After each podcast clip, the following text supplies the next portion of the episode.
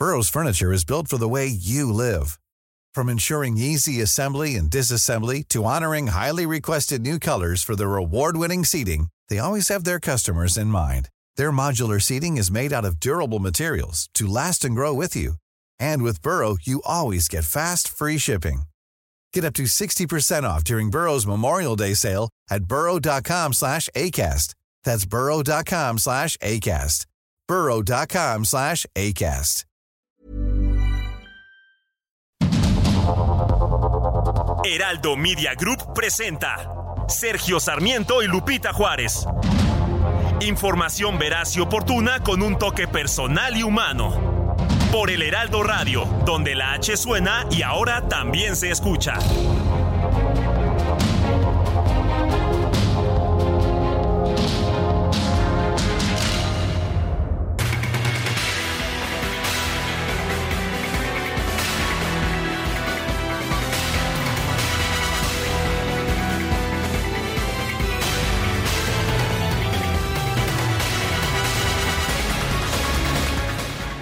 Son las 7 de la mañana en puntísimo. Hoy es jueves 3 de agosto del 2023.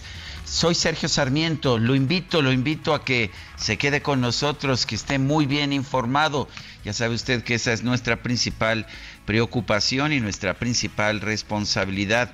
También lo invito a que se quede porque la va a pasar bien, nos gusta, nos gusta darle a usted el lado amable de la noticia, siempre y cuando la noticia lo permita. Y como siempre, Guadalupe Juárez, mi compañera, nuestra gran conductora. ¿Cómo estás? Buen día, Guadalupe, ¿cómo estás? Hola, ¿qué tal? Qué gusto saludarte, mi querido Sergio Sarmiento. Estoy muy bien en este jueves, empezando, por supuesto, juntos. Así que, pues mira, nada más que eh, buena oportunidad y bueno, pues dando la bienvenida a todos nuestros amigos del auditorio, nos da mucho gusto saludarlos como cada mañana. Qué bueno que nos acompañan y que empiezan junto con nosotros pues la jornada y todo el equipo listo para llevarles lo importante en este día, lo más relevante de las noticias. Pues si está todo el equipo listo, ¿qué te parece Guadalupe si empezamos? Adelante.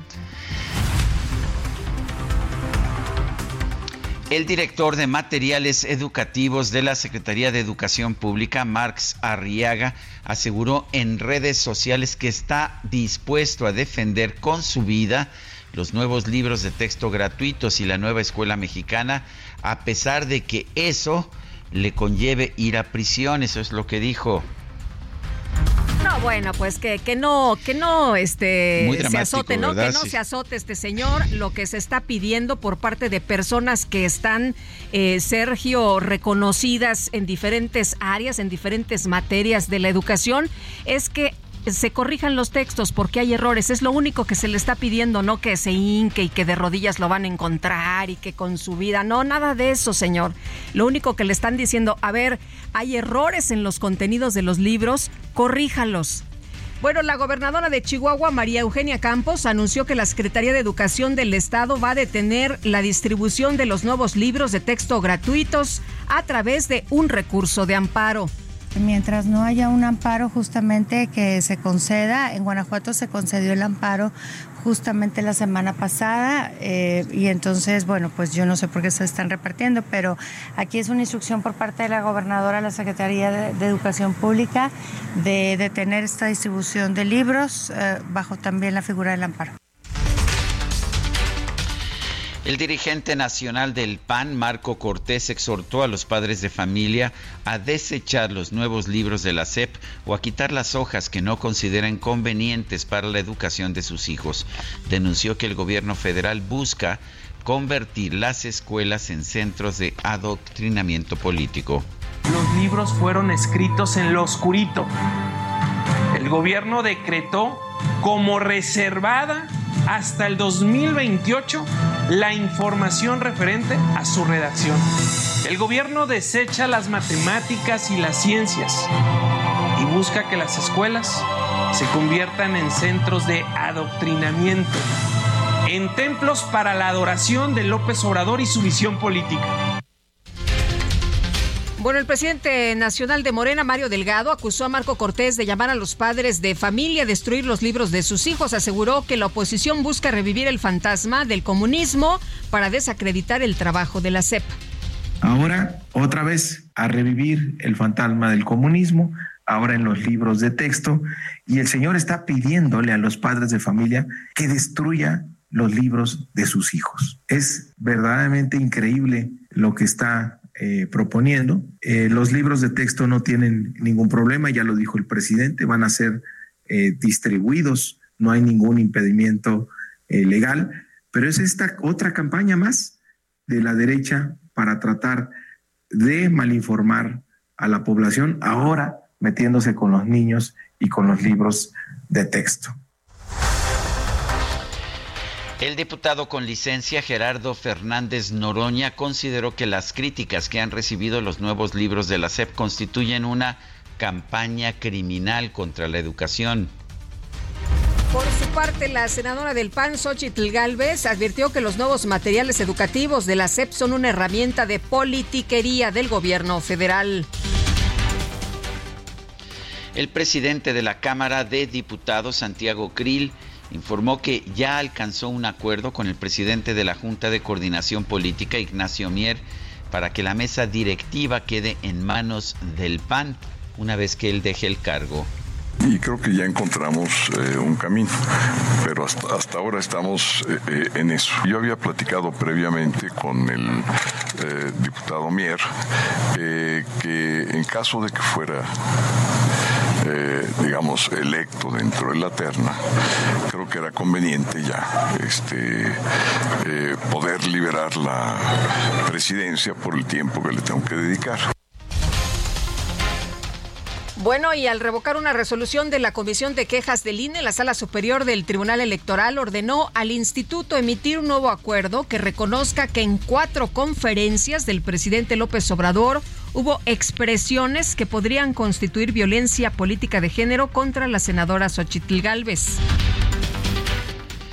La Sala Superior del Tribunal Electoral también ordenó a la Sala Especializada analizar nuevamente si el movimiento nacional ebrardorista, el cual promueve las aspiraciones políticas del ex canciller Marcelo Ebrard, ha incurrido en actos anticipados de precampaña o de campaña. Luego de que la ex jefa de gobierno, Claudia Sheinbaum, destacó en redes sociales la reducción de los homicidios en la Ciudad de México, Marcelo Ebrard aseguró que esto se debió a la estrategia de seguridad que instrumentaron él y el presidente López Obrador. Estimada Claudia, vi tu tweet y celebro que al fin te hayas resuelto a participar en los temas que más le importan a la gente, como es seguridad. Describes bien la estrategia que Andrés Manuel y yo diseñamos y aplicamos en la ciudad con los mejores resultados en lo que va el ciclo. Hace días presenté el Plan Ángel, respondiendo a qué más debemos hacer para mejorar la seguridad en el país. Porque hoy la cuestión es qué es lo que sigue, qué otros pasos debemos dar. Pensemos en grande, llevemos al país al siguiente nivel pues no sé qué tanta responsabilidad hay de cada quien. Lo que sí sé es que la gran caída en los homicidios dolosos en la Ciudad de México es del 2018 para acá. Pero en fin, como respuesta, la ex jefa de gobierno Claudia Sheinbaum agradeció que el ex canciller Ebrard esté al pendiente de todas sus publicaciones. Bueno, y en otro tema, el ex canciller Marcelo Ebrard pidió a las autoridades electorales investigar las acusaciones contra la gobernadora de Colima, Indira Vizcaíno, por presuntamente pedir moches a sus trabajadores para apoyar la campaña del ex jefa de gobierno, Claudia Sheinbaum. Creo que se tiene que investigar bien y, y documentar, pero si así fuera sería muy grave, es un delito. Pues tienen que tomar nota y actuar.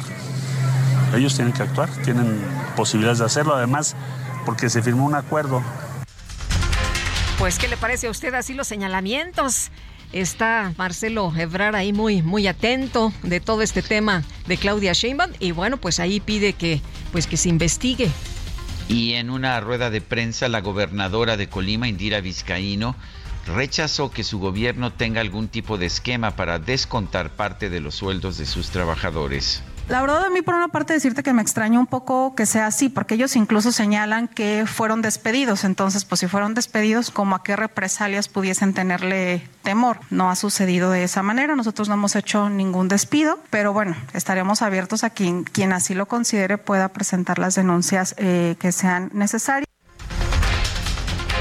Y la ex jefa de gobierno Claudia Sheinbaum habló del tema, rechazó que su equipo político lleve a cabo prácticas como la exigencia de moches. Ya lo desmintieron, ya lo desmintió el gobierno. No, yo creo que ya lo desmintió la gobernadora, ya lo desmintieron otros trabajadores. Entonces no, no son prácticas que nosotros utilicemos. El senador con licencia Ricardo Monreal se pronunció en contra de que los gobiernos estatales pidan dinero a sus empleados en favor de una causa político-electoral. Yo no estoy de acuerdo en que a los trabajadores se les pida dinero en favor de una causa político-electoral. No, no estoy de acuerdo. Lo repruebo totalmente, aunque me dicen que el gobierno del estado de Colima creo que desmintió que se les quitara recursos Claro, es la opinión de ellos. Es inadmisible, es ilegal, es inmoral. Yo no creo que eso sea correcto hacerlo, si es que se hizo. El juez segundo especializado en competencia económica, Juan Pablo Gómez Fierro, concedió amparos contra el acuerdo que permite al gobierno federal fijar un tope al precio del gas LP en tres modalidades, bodegas de expendio, estaciones de servicio con fin específico y estaciones de servicio multimodal. El presidente del Consejo Coordinador Empresarial, Francisco Cervantes, consideró que para aprovechar el fenómeno del nearshoring es urgente que México cuente con energía limpia y garantice la protección de las empresas y las mercancías. La Administración del Aeropuerto Internacional de la Ciudad de México dio a conocer que rescindió todos los contratos de la empresa Aeroméxico para operar en la Terminal 1 al participar en un foro organizado por diputados de Morena, la presidenta de la Comisión Nacional de Derechos Humanos, Rosario Piedra Ibarra, advirtió que las autoridades deben considerar la trata de personas como una línea de investigación en todos los casos de personas desaparecidas. En la actual gestión que presido en la CNDH se han emitido nueve recomendaciones en materia de trata de personas en las cuales se ha documentado la violación a los siguientes derechos humanos, a la dignidad, a la procuración de justicia, a la intimidad en relación con la integridad y seguridad personal, al libre desarrollo de la personalidad, al sano desarrollo integral de la niñez, a la seguridad jurídica y por supuesto a no ser sometido a trata de personas. La Policía Estatal de Guerrero puso en marcha un operativo para reforzar la seguridad en la autopista del Sol a cuatro días del homicidio del empresario José Guadalupe Fuentes Brito. Durante un bloqueo de transportistas en la carretera federal Acapulco-Cihuatanejo, para exigir la liberación de una persona detenida, un grupo de hombres armados incendió por lo menos cuatro vehículos de transporte público y de empresas refresqueras. Y la Fiscalía General de Chihuahua informó que este miércoles se registró un ataque armado en un domicilio de la capital del estado con un saldo de tres personas muertas y dos heridos. Elementos del Ejército y de la Guardia Nacional ubicaron un presunto narcolaboratorio dedicado a la elaboración de metanfetaminas en el municipio de Quiriego, esto en la Sierra de Sonora. Fiscalía General de la República entregó en extradición a los Estados Unidos a Edgar Herrera Pardo, alias El Caimán, presunto operador del cártel de Jalisco Nueva Generación en Tijuana. Se le acusa de asociación delictuosa y delitos contra la salud. La Secretaría de Relaciones Exteriores informó que este miércoles fueron encontradas dos personas muertas en la zona del muro flotante que instaló el gobierno de Texas en el río Bravo. En información de los deportes, el Pachuca quedó eliminado en los 16 eh, avos de final de la League's Cup al caer en tanda de penales ante el Houston eh, Dynamo. Y la Juventus derrotó al Real Madrid por marcador de 3 a 1 en el cierre de la gira de pretemporada de los clubes europeos en los Estados Unidos.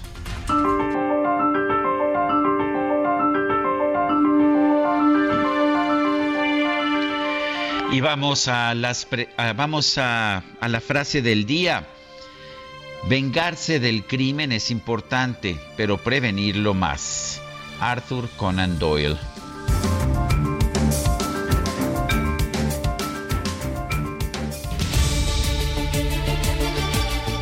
Y ahora sí a las preguntas. Ayer preguntábamos en este espacio, dice AMLO que los nuevos libros de texto se distribuirán aunque haya una suspensión judicial para impedirlo. ¿Está usted de acuerdo? Sí, nos dice el 3.7%, no 95.5%, no sé 0.8%. En total recibimos 6.836 participaciones. La que sigue, por favor. Claro que sí, mi queridísimo Don Enrique antes conocido como el DJ Kike, es como, pues ya sabes, Guadalupe, antes era Twitter, hoy es X y así van cambiando los nombres en este ambiente en el que nos ha tocado vivir. Pero ya está lista la cuenta, ya está lista de hecho la pregunta que coloqué en mi cuenta personal de X arroba Sergio Sarmiento y es la siguiente. ¿Son los bloqueos de vías de comunicación una manera adecuada de protestar? Sí, nos dice 13.2%, no 83.4%, quién sabe, 3.5%. En 36 minutos llevamos 805 votos. Destacadas de El Heraldo de México.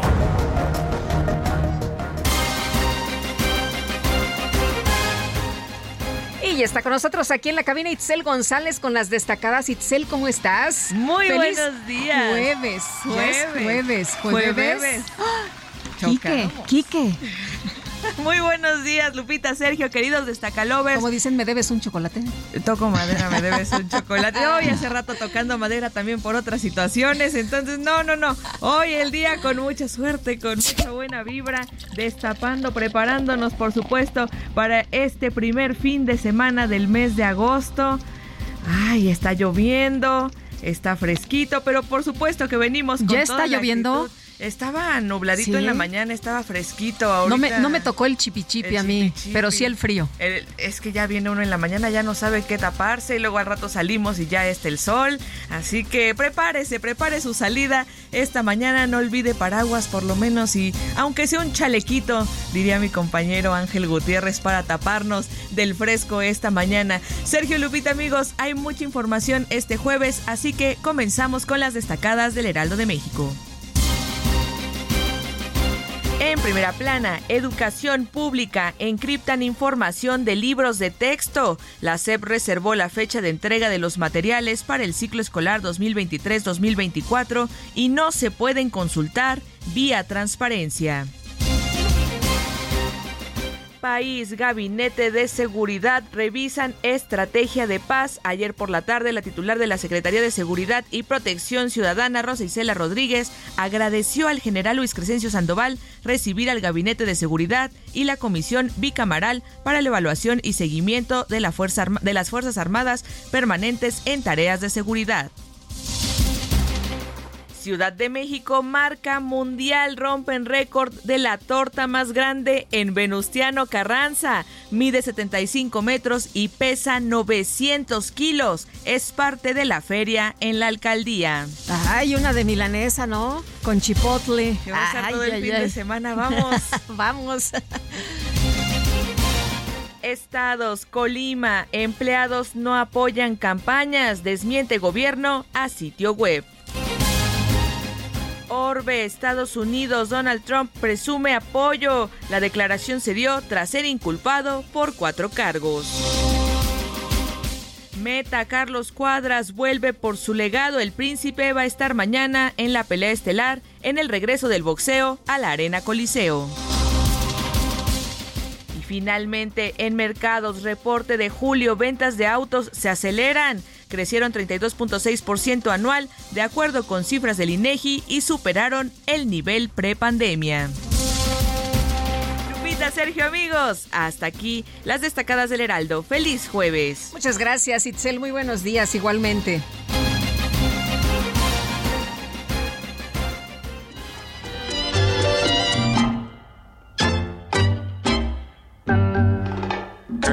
Es tenerte así, mi cielo, sintiendo tu corazón latir, bebiendo con ansiedad tu aliento, sintiendo tu corazón Bueno, pues esta se llama Mía. Esta canción la interpreta Pedro Infante, pero lo más interesante es que la música es producto de la inspiración de Manuel Esperón, uno de los grandes músicos de la época de oro del cine mexicano.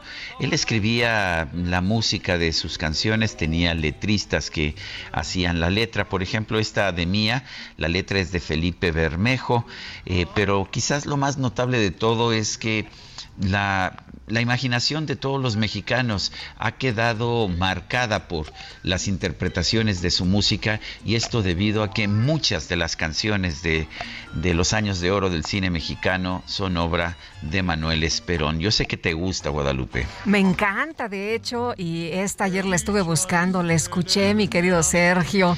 No, hombre, ya te, estabas preparando, Me estaba preparando para el día de hoy. Y sabes qué, eh, lo, lo, más, lo más curioso es que uno piensa que las generaciones eh, más recientes, más jóvenes, pues esta música ya no les late, pero fíjate que esto fue impulsado por nuestra joven productora. Sí, ¿verdad? Me sorprendió que este yo había tomado otros caminos sí, que, sí, parece que eran caminos errados, eh, pero la productora dijo no, Manuel Esperón, Así es. Y, de, y, de, inmediato recibió el apoyo de Guadalupe Juárez. Y como somos muy democráticos, eh, pues ganó la democracia. Exactamente, se contaron todos los votos. Pero fíjate que además de que se que lo interpretaba Pedro Infante y otros grandes sí. de la de los años de, de, oro del cine mexicano, bueno, también han interpretado música de, de Esperón cantantes como Julio Iglesias, como Yuri. El Apagón, por ejemplo, es de Manuel Esperón. El Puma, eh, también Carlitos Talía. Cuevas, que lo estuve escuchando Eso también es. ayer. Pues hay muchos, ¿no? Que han interpretado música de Manuel Esperón. Su música es de los clásicos. Y repito, él escribía la música. Él era músico clásico, de hecho estudió allá en, en, la Escuela Nacional de Música y en la Academia de San Carlos, en la Escuela Superior de Música y en la Academia de San Carlos, y él lo que hacía originalmente era escribir música clásica, pero le fue mejor económicamente haciendo música para películas. En fin, vamos a continuar con la información. Bueno, y nos vamos directamente con Gerardo Galicia, que ya anda recorriendo las calles de la Ciudad de México. Mi querido Gerardo, ¿cómo estás? Muy buenos días. Sergio, excelente mañana y estamos ubicados justo en la calzada Ermita Iztapalapa. En este punto ocurrió un aparatoso accidente llegando a su cruce con el eje 6 sur, ya muy cerca de la salida a la México-Puebla, donde el conductor de un auto compacto se, impactó, chocó contra un camión tipo Torton. Este vehículo o el operador del camión, al, al darse cuenta que no habían daños considerables en su unidad, decidió retirarse, pero el conductor del auto compacto que había provocado este accidente eh, al verlo sencillamente escapó del lugar, llegaron elementos policíacos, ya orillaron el vehículo y en ese momento están arribando algunos familiares de la persona accidentada para tratarse de llevar este auto que quedó completamente destrozado. Por este motivo tenemos asentamiento sobre la calzada Ermita Iztapalapa, llegando a su cruce con el 6 sur y con dirección a la autopista México-Puebla. Habrá que manejar con precaución, de preferencia por el carril central, para poder avanzar de manera más favorable. Y por lo pronto, el reporte. Muchas gracias, Gerardo. Muy buenos días. Hasta luego. Y vamos ahora con Israel Lorenzana. Adelante, Israel. Sergio Lupita, muchísimas gracias. Un gusto saludarles esta mañana. Pues ya hemos encontrado carga vehicular en nuestro recorrido a través de la zona de Centenario a partir del río de los Remedios y con dirección hacia Martín Carrera. A la altura de 5 de mayo y también en el oriente 158, asentamientos a consecuencia del lento cambio de luces en los semáforos, y a esto hay que sumar el transporte público que se desplaza hacia la zona de Martín Carrera. Hay que utilizar como alternativa la avenida Ingeniero Eduardo Molina para desplazarse después a través del eje 5 Norte San Juan de Aragón. El sentido opuesto a través de Centenario sin ningún problema para nuestros amigos que van con dirección hacia el perímetro de Catepec. Es una buena alternativa. Sergio Lupita, la información que les tengo esta mañana. Muy bien, Israel Lorenzana, gracias y le recuerdo nuestro número de WhatsApp 55 20 10 96 47. Mándenos pues mensajes, críticas, eh, cuestionamientos y pues también se valen los mensajes de amor, ¿no es así, Lupita? Totalmente, mi querido Sergio, aunque no sea febrero, nosotros aquí recibimos los mensajes de amor amoroso. Bueno, pues vamos a una pausa y regresamos.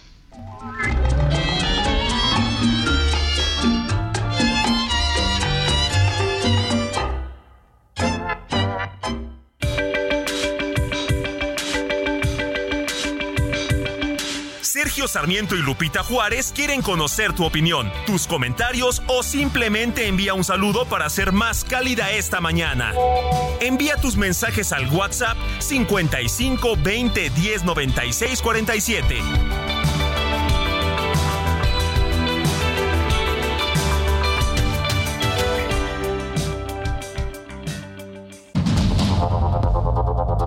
Continuamos con Sergio Sarmiento y Lupita Juárez por el Heraldo Radio.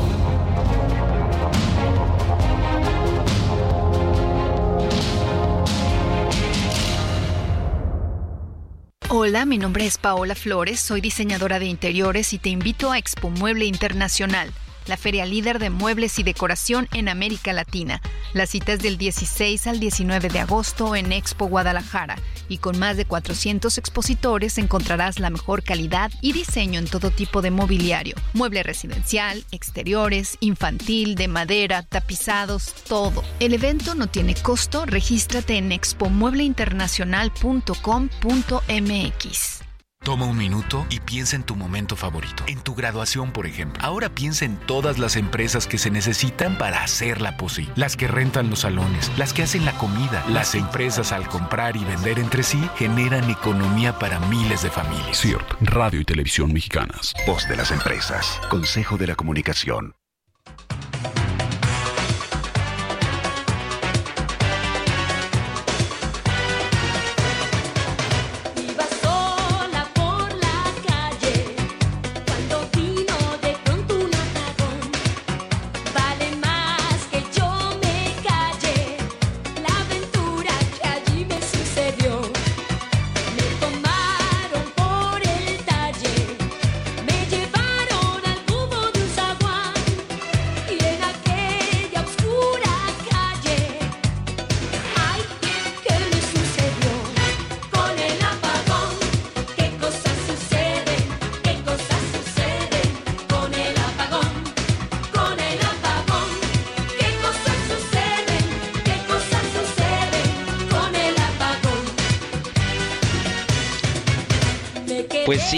Guadalupe, el apagón es también de Manuel Esperón. La, música, la letra, la letra no lo es, pero eh, con esta recordarás que hubo pues un gran éxito por parte de la cantante Yuri, que después eh, quiso cambiar la letra para que no fuera tan atrevida. Y bueno, pero a la gente le gusta escuchar el apagón y en su letra original. Pues aquí está otra de las canciones de Manuel Esperón. Eh, que me parece que, sigue siendo una canción muy vigente. A propósito, la letra del apagón es de Ernesto Cortázar. Bueno, y aquí ya se echaron una buena bailada los muchachos en la producción. ¿Qué te parece? Bueno, vámonos a los mensajes. Nos dice una persona al auditorio. Buenos días, Sergio, Lupita Itzel y Don Quique. Lindo jueves, Sergio. Para que no te hagas bolas con la red social, recomiendo que le llames ex Twitter. bueno. Está buenísimo. Pues es literal, feliz día, un gran abrazo desde la hermana República de Ecatepec, espero me lean al aire. Gracias, Pinky Cruz. Pues Pinky, muchas gracias. Y tienes toda la razón, ex Twitter. Dice, dice otra persona, me gustaría saber si la titular de la CNDH ha hecho algo que marque una diferencia para las familias de los 43 de Ayotzinapa entre el gobierno anterior y este. Saludos desde Guadalajara, mi nombre es Juan Manuel Vizcaíno. Bueno, lo que hace a la, a la comisión anterior, la nueva creo que no ha hecho absolutamente nada. La comisión anterior tiene el mejor reporte, la mejor investigación sobre lo que sucedió en la noche de Iguala del 26 al 27 de septiembre del 2014. Está en internet, si no ha leído, no, no digo, no es un librito chiquito, son cientos de páginas, pero vale la pena porque está todo detallado y por eso podemos tener tanta certeza de lo que sucedió. También tiene una recomendación que dice que los restos, que, que, restos adicionales eh, humanos que se encontraron en el basurero de Cocula deben ser enviados para su revisión genética en el laboratorio de Innsbruck, allá en Austria. Pero ¿qué cree? Que a pesar de que ahí está la recomendación, no los han mandado. ¿Por qué? Pues porque no quieren que se sepa que pudieran ser de los muchachos de Yotzinapa. Bueno, y por otra parte nos dice Elizabeth, buenos días, Lupita y Sergio, qué preocupante es que el Ejecutivo se salga siempre con la suya y él bien sabe que los libros de texto están hechos a su conveniencia. Reciban un fuerte abrazo y muchas bendiciones. Gracias, Elizabeth. Bueno, son las 7 con 35 y efectivamente ha habido una gran controversia. Entre más se conoce sobre los libros de texto, hay que recordar que el gobierno reservó durante cinco años eh, todo el contenido y los procedimientos, aunque pues poco a poco nos estamos enterando porque se van a repartir, se van a empezar a utilizar en las aulas eh, dentro de unas cuantas semanas, pero pues ha habido muchos cuestionamientos y ya la gente empieza a mostrar que si una gráfica, que si, que si un texto, que si eh, un error de ortografía, que si eh, cuestiones que son meramente ideológicas. Pero en fin, vamos a conversar con el doctor Raúl Rojas González, profesor de matemáticas e informática de la Universidad Libre de Berlín, esto allá en Alemania. Él es experto en redes neuronales artificiales e inteligencia artificial. Doctor Raúl Rojas González, ¿ha tenido usted oportunidad de eh, analizar por lo menos una parte de estos libros de texto? Sí, buenos días, gracias por invitarme. Sí, los libros ya se encuentran. Hola, doctor, ¿nos escucha? Bueno, algo ahí pasó con la comunicación. Doctor, ¿nos, ¿nos oye? ¿Oyen? Sí, ahí lo escuchamos. adelante. Un momento, sí. Perdón, este, ¿ya me escuchan? Sí, doctor, adelante. escuchamos, sí. Ah, este, sí, decía que los libros se encuentran en internet en repositorios que algunas gentes han subido y se pueden analizar los contenidos. El primer problema importante con estos libros es que no se respetó la constitución que dice que la federación tiene que consensuar el contenido con las entidades federativas y con los participantes en la educación, los maestros y también los padres de familia. Eso en primer lugar. En segundo lugar, el año pasado hubo un decreto que decía que solamente se iba a cambiar el libro de preescolar, los libros de primero de primaria y primero de secundaria, y sin embargo este año se están cambiando los libros de nueve grados, los seis de primaria y los tres de secundaria. Y el problema básico con todos esos libros, en los nueve grados, es que desaparecen las materias concretas como matemáticas o español o geografía o historia, y lo único que queda son dos libros que son algo así como una especie de mini enciclopedia muy mal hecha y tres libros sobre proyectos para el maestro en, el aula, en la escuela y en la comunidad. Así que el aprendizaje sistemático de las materias desaparece.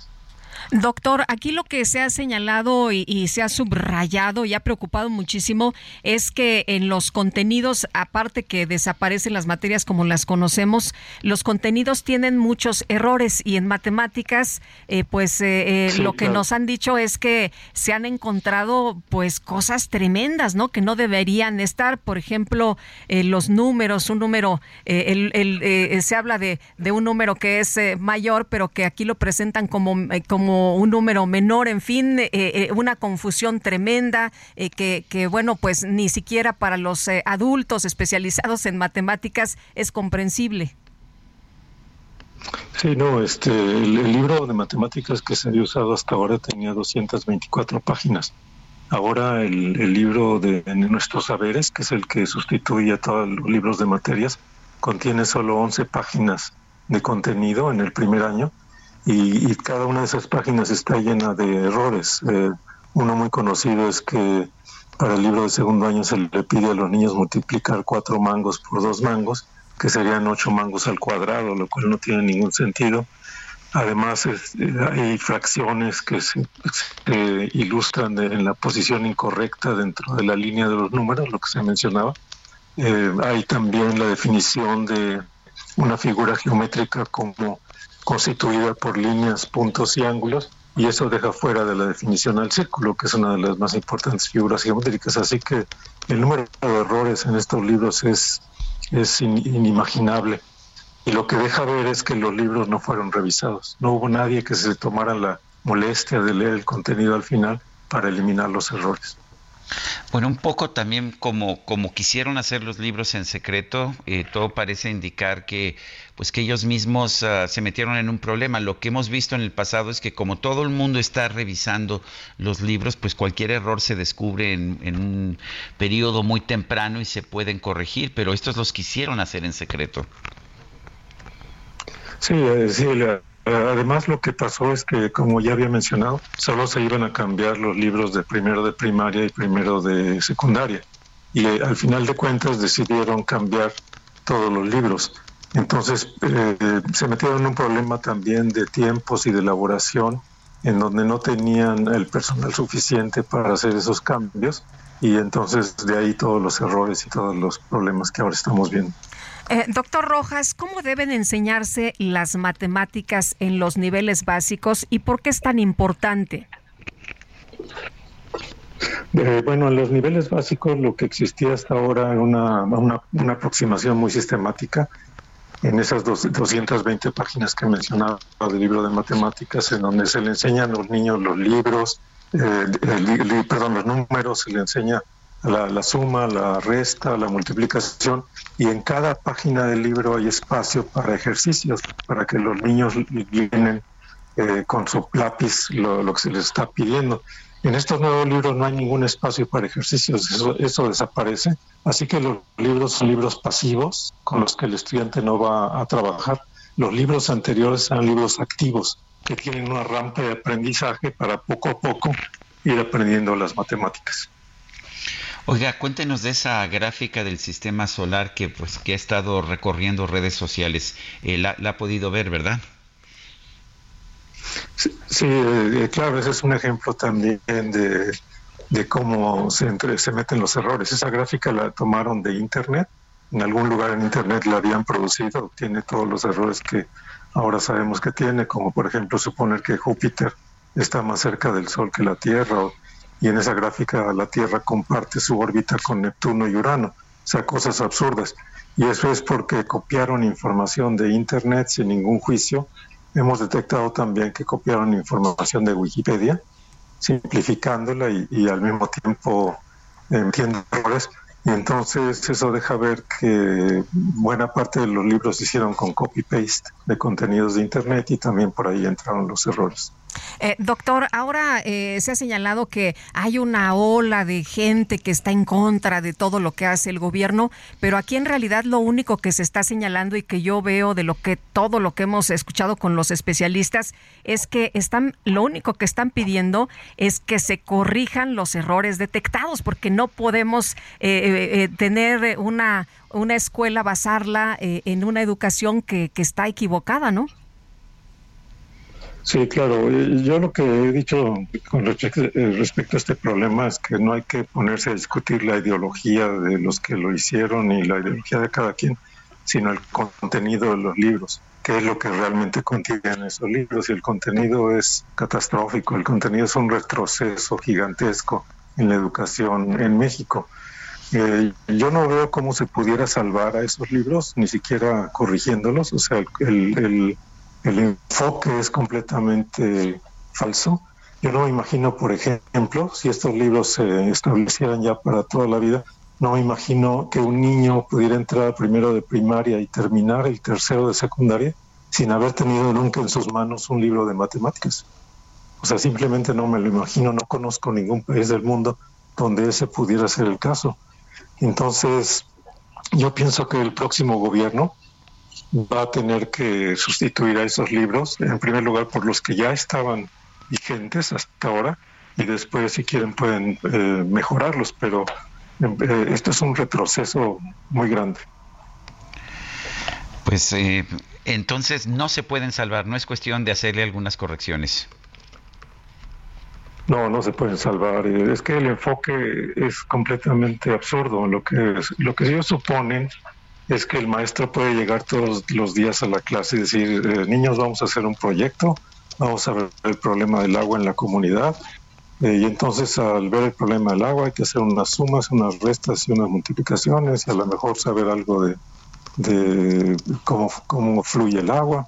Y entonces los niños van a aprender sobre la marcha en los proyectos, van a aprender las matemáticas, la física, la biología, etcétera.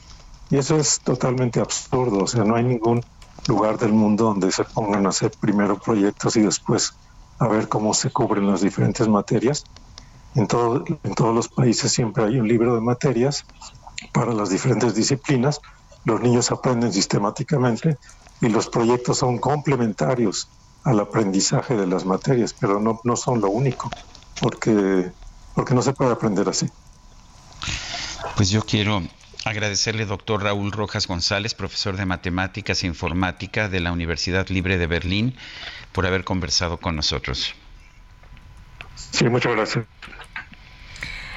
Vamos a, cambiar de, temas, eh, Sergio, amigos. Fíjense que ayer hubo una declaración que llamó mucho la atención en la mañanera, una declaración del presidente López Obrador que nos dijo que pues había estado en la tarde pensando sobre el tema de los medicamentos y el desabasto y que se le había ocurrido que... Eh, el desabasto que no existía, ¿verdad? El desabasto que no habían reconocido, pero el presidente dice, bueno, estuve pensando y se me ocurrió que ¿por qué no hacer un gran almacén, un tipo de farmacia, un almacén grande donde tengamos todos los medicamentos del mundo y con esto lograr pues terminar con el desabasto. Vamos a platicar con Rafael Gual eh, Cosío, él es director general de la Cámara Nacional de la Industria Farmacéutica.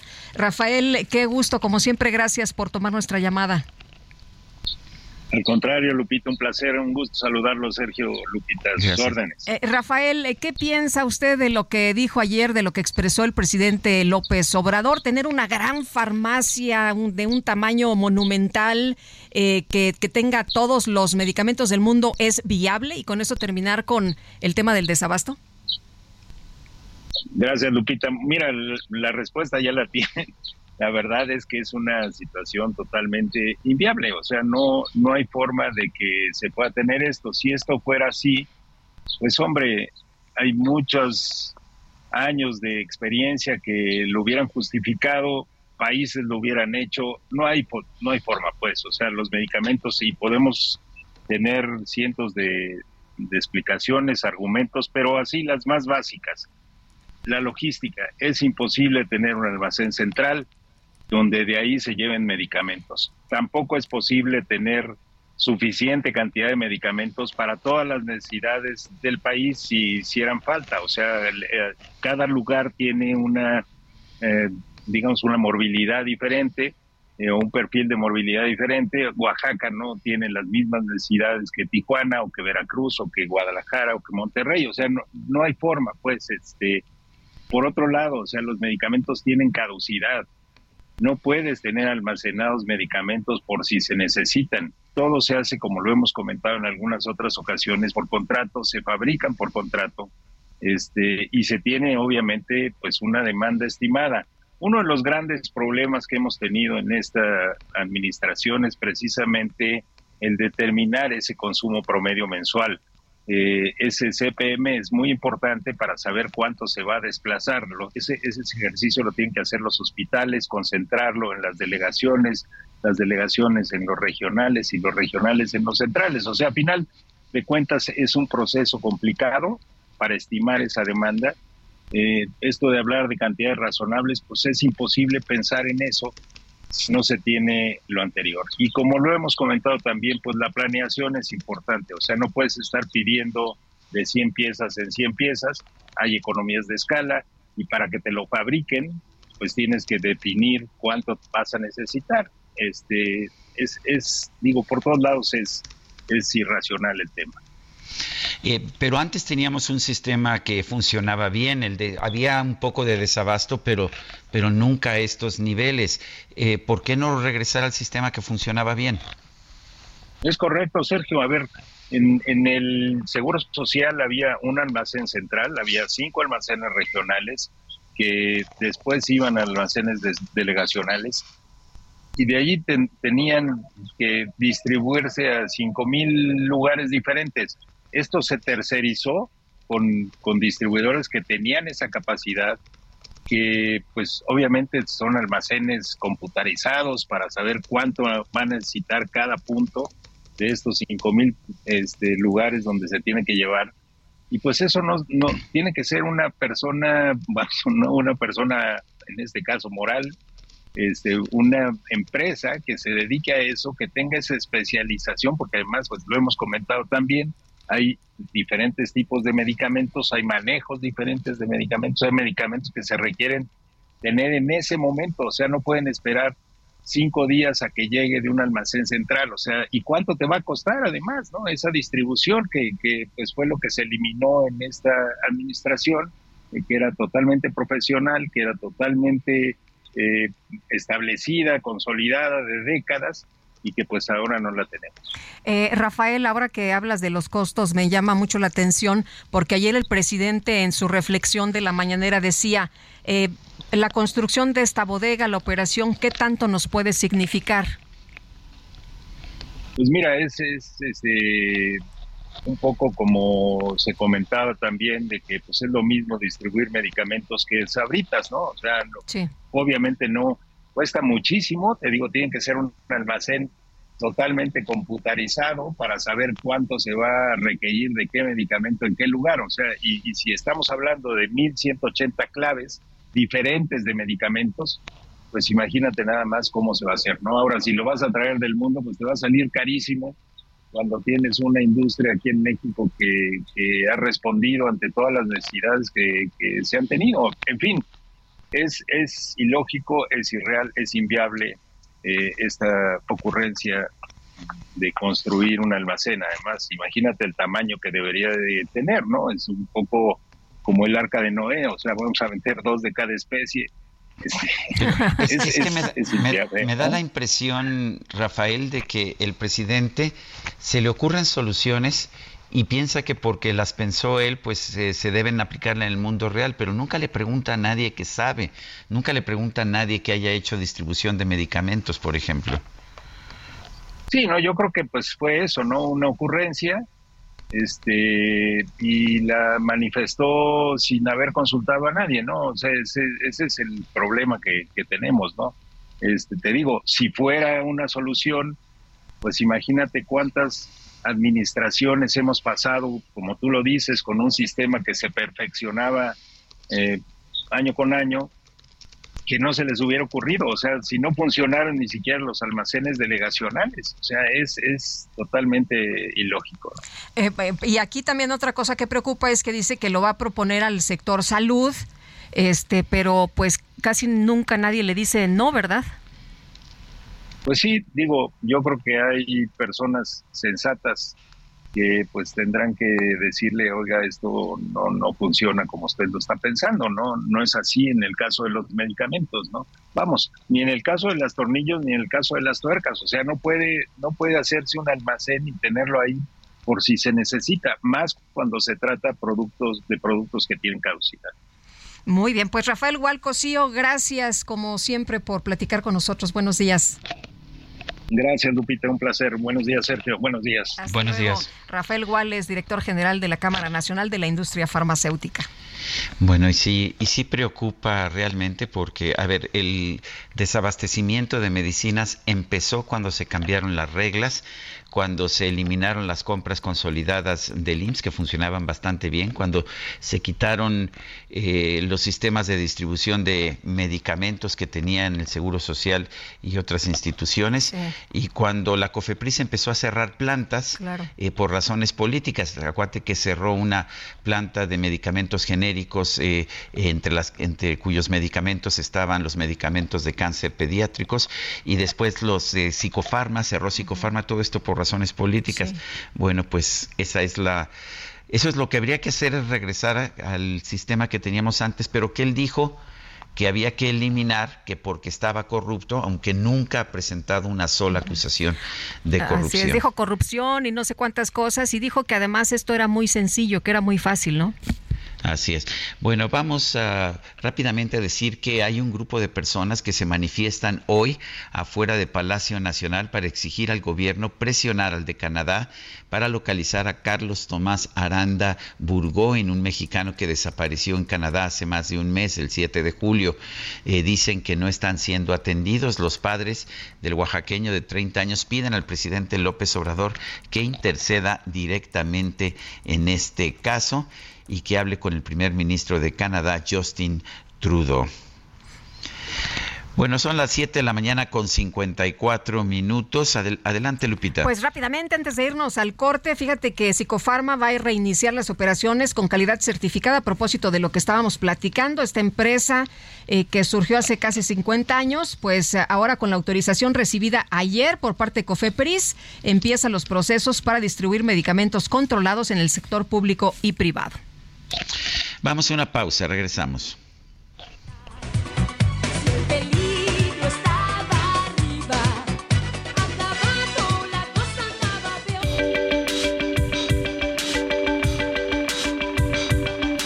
Sergio Sarmiento y Lupita Juárez quieren conocer tu opinión, tus comentarios o simplemente envía un saludo para ser más cálida esta mañana. Envía tus mensajes al WhatsApp 55 20 10 96 47.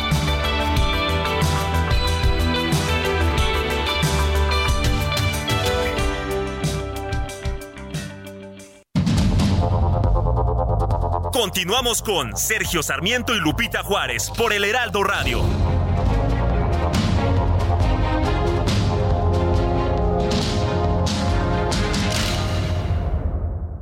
Si cuidamos el mar, aseguramos nuestro futuro. En la Secretaría de Marina trabajamos todos los días en la protección de nuestras costas y mares. Creamos planes de contingencia. Realizamos simulacros y vigilamos constantemente. Con embarcaciones y equipo de última tecnología, contenemos derrames y vertimientos de desechos. Además de recolectar el sargazo de nuestras costas. Ayúdanos. Mantén limpias las playas y reporta cualquier incidente al 800 Marina 1.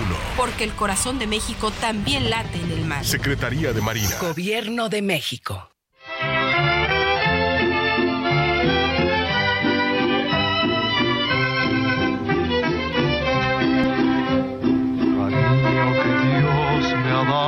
Para quererlo. Cariño que a mí me quiere sin interés. El cielo me dio un cariño sin merecerlo. Mirando a esos ojitos sabrán quién es ya no existe pena que desespere. Cariño que a mí me quiere con dulce amor. Para ella no existe pena que no consuele. Pues esto se llama Mi Cariñito. Estamos escuchando música de Manuel Esperón. Manuel Esperón, quien nació el 3 de agosto de 1911 en la Ciudad de México. Bueno, y esta canción, Mi Cariñito, eh, la escribió la música Manuel Esperón, la letra es de Pedro de Urdimalas. Este cantar Ay, qué dichoso Ay, hasta dan ganas de cantar con el Pedrito. Bueno, vámonos a los mensajes. Nos dice una persona de nuestro auditorio, Andrés Meraz. Qué buena onda empezar el día con tanta efusividad. Del encargado de los libros de texto, me entero que además de tener una visión comunistoide, chafa y retorcida, tiene un salario de más de 90 mil pesos. Es apoyado por la señora Gutiérrez Müller y sigue cortándose las venas con donas. En fin, que sea muy buen día.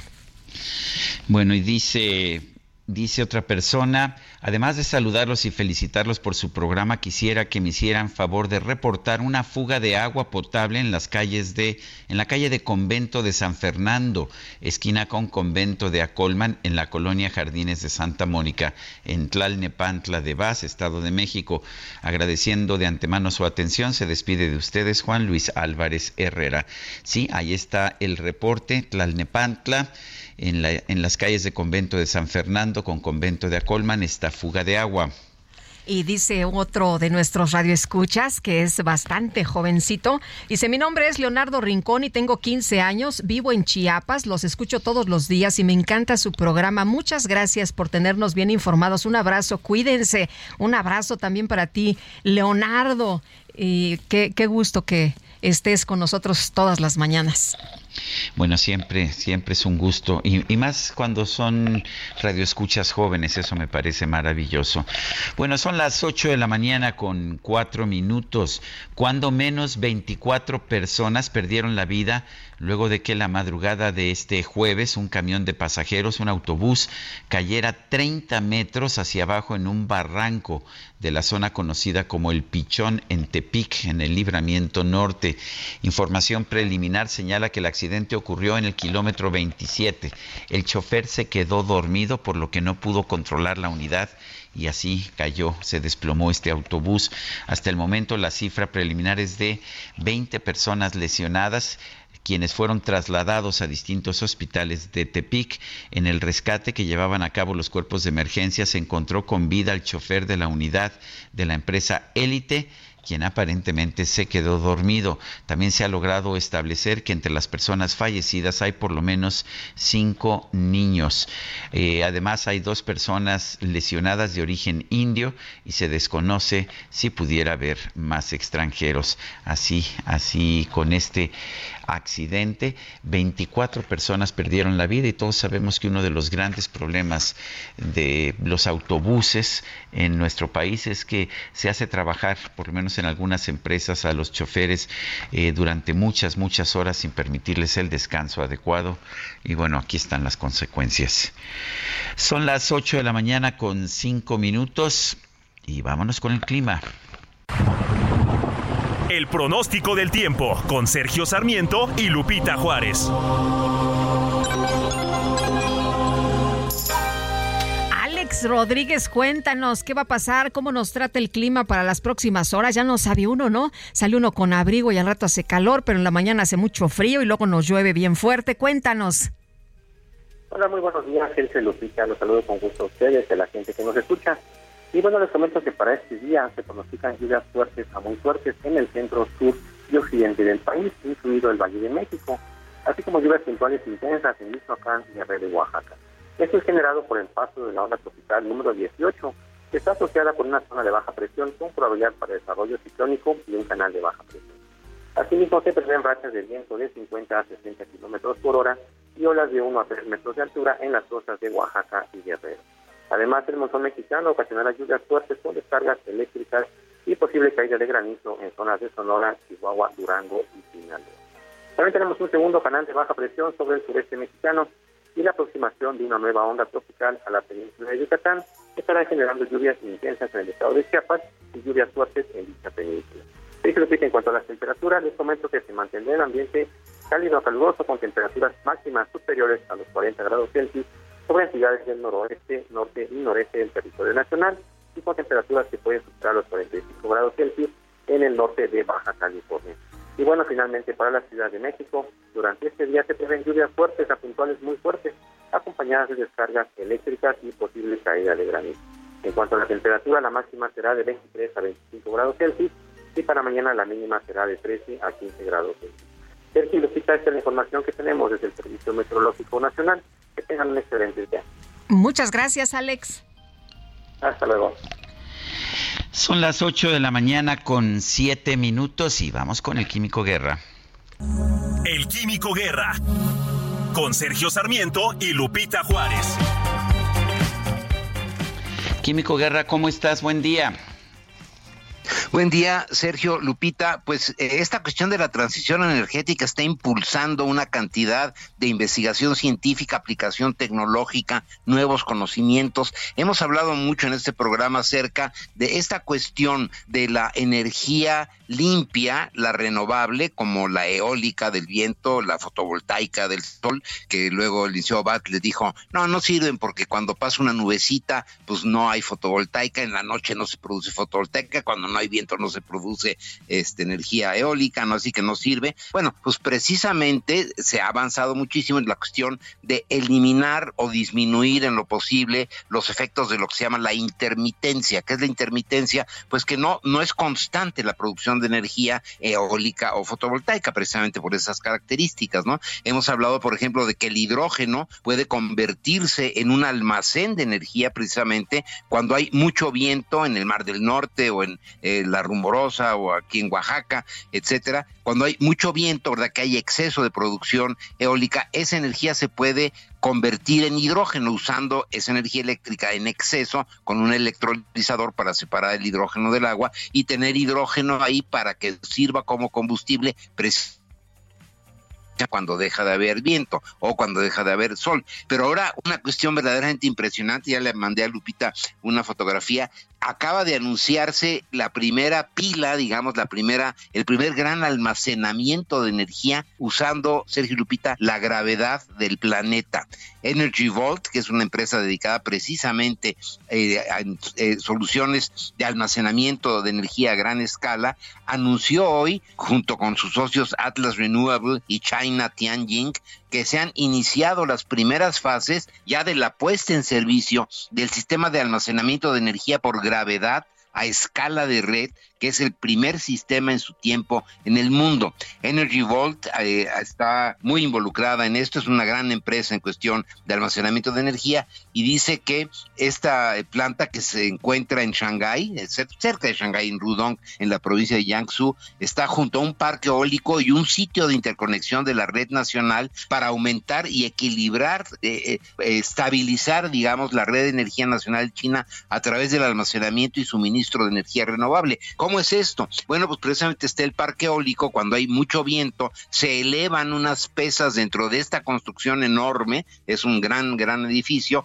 hay exceso de energía que no se puede utilizar en un momento, se suben estas pesas, ¿verdad? Muchos pisos dentro de este edificio y cuando deja de haber viento, las pesas caen moviendo generadores que producen energía eléctrica, efectivamente almacenándola. Eh, estoy citando aquí al... Eh, pues prácticamente el iniciador de esto, que es el presidente y director de Energy Ball, precisamente Robert Picconi. Estamos felices de compartir nuestro progreso continuo y un hito crítico que hemos alcanzado acá en China, con China Tianjin, en relación con el inicio de las actividades de puesta en marcha del primer sistema de almacenamiento de energía por gravedad en el mundo. ¿Cómo ven, Sergio Lupita, cómo está realmente esta megatendencia, las energías renovables, levantando eh, pues nuevos eh, proyectos, eh, despertando la inquietud, ¿no? La, creatividad de la gente. Ahora tenemos energía, almacenes de energía a través de la gravedad. ¿Cómo ven?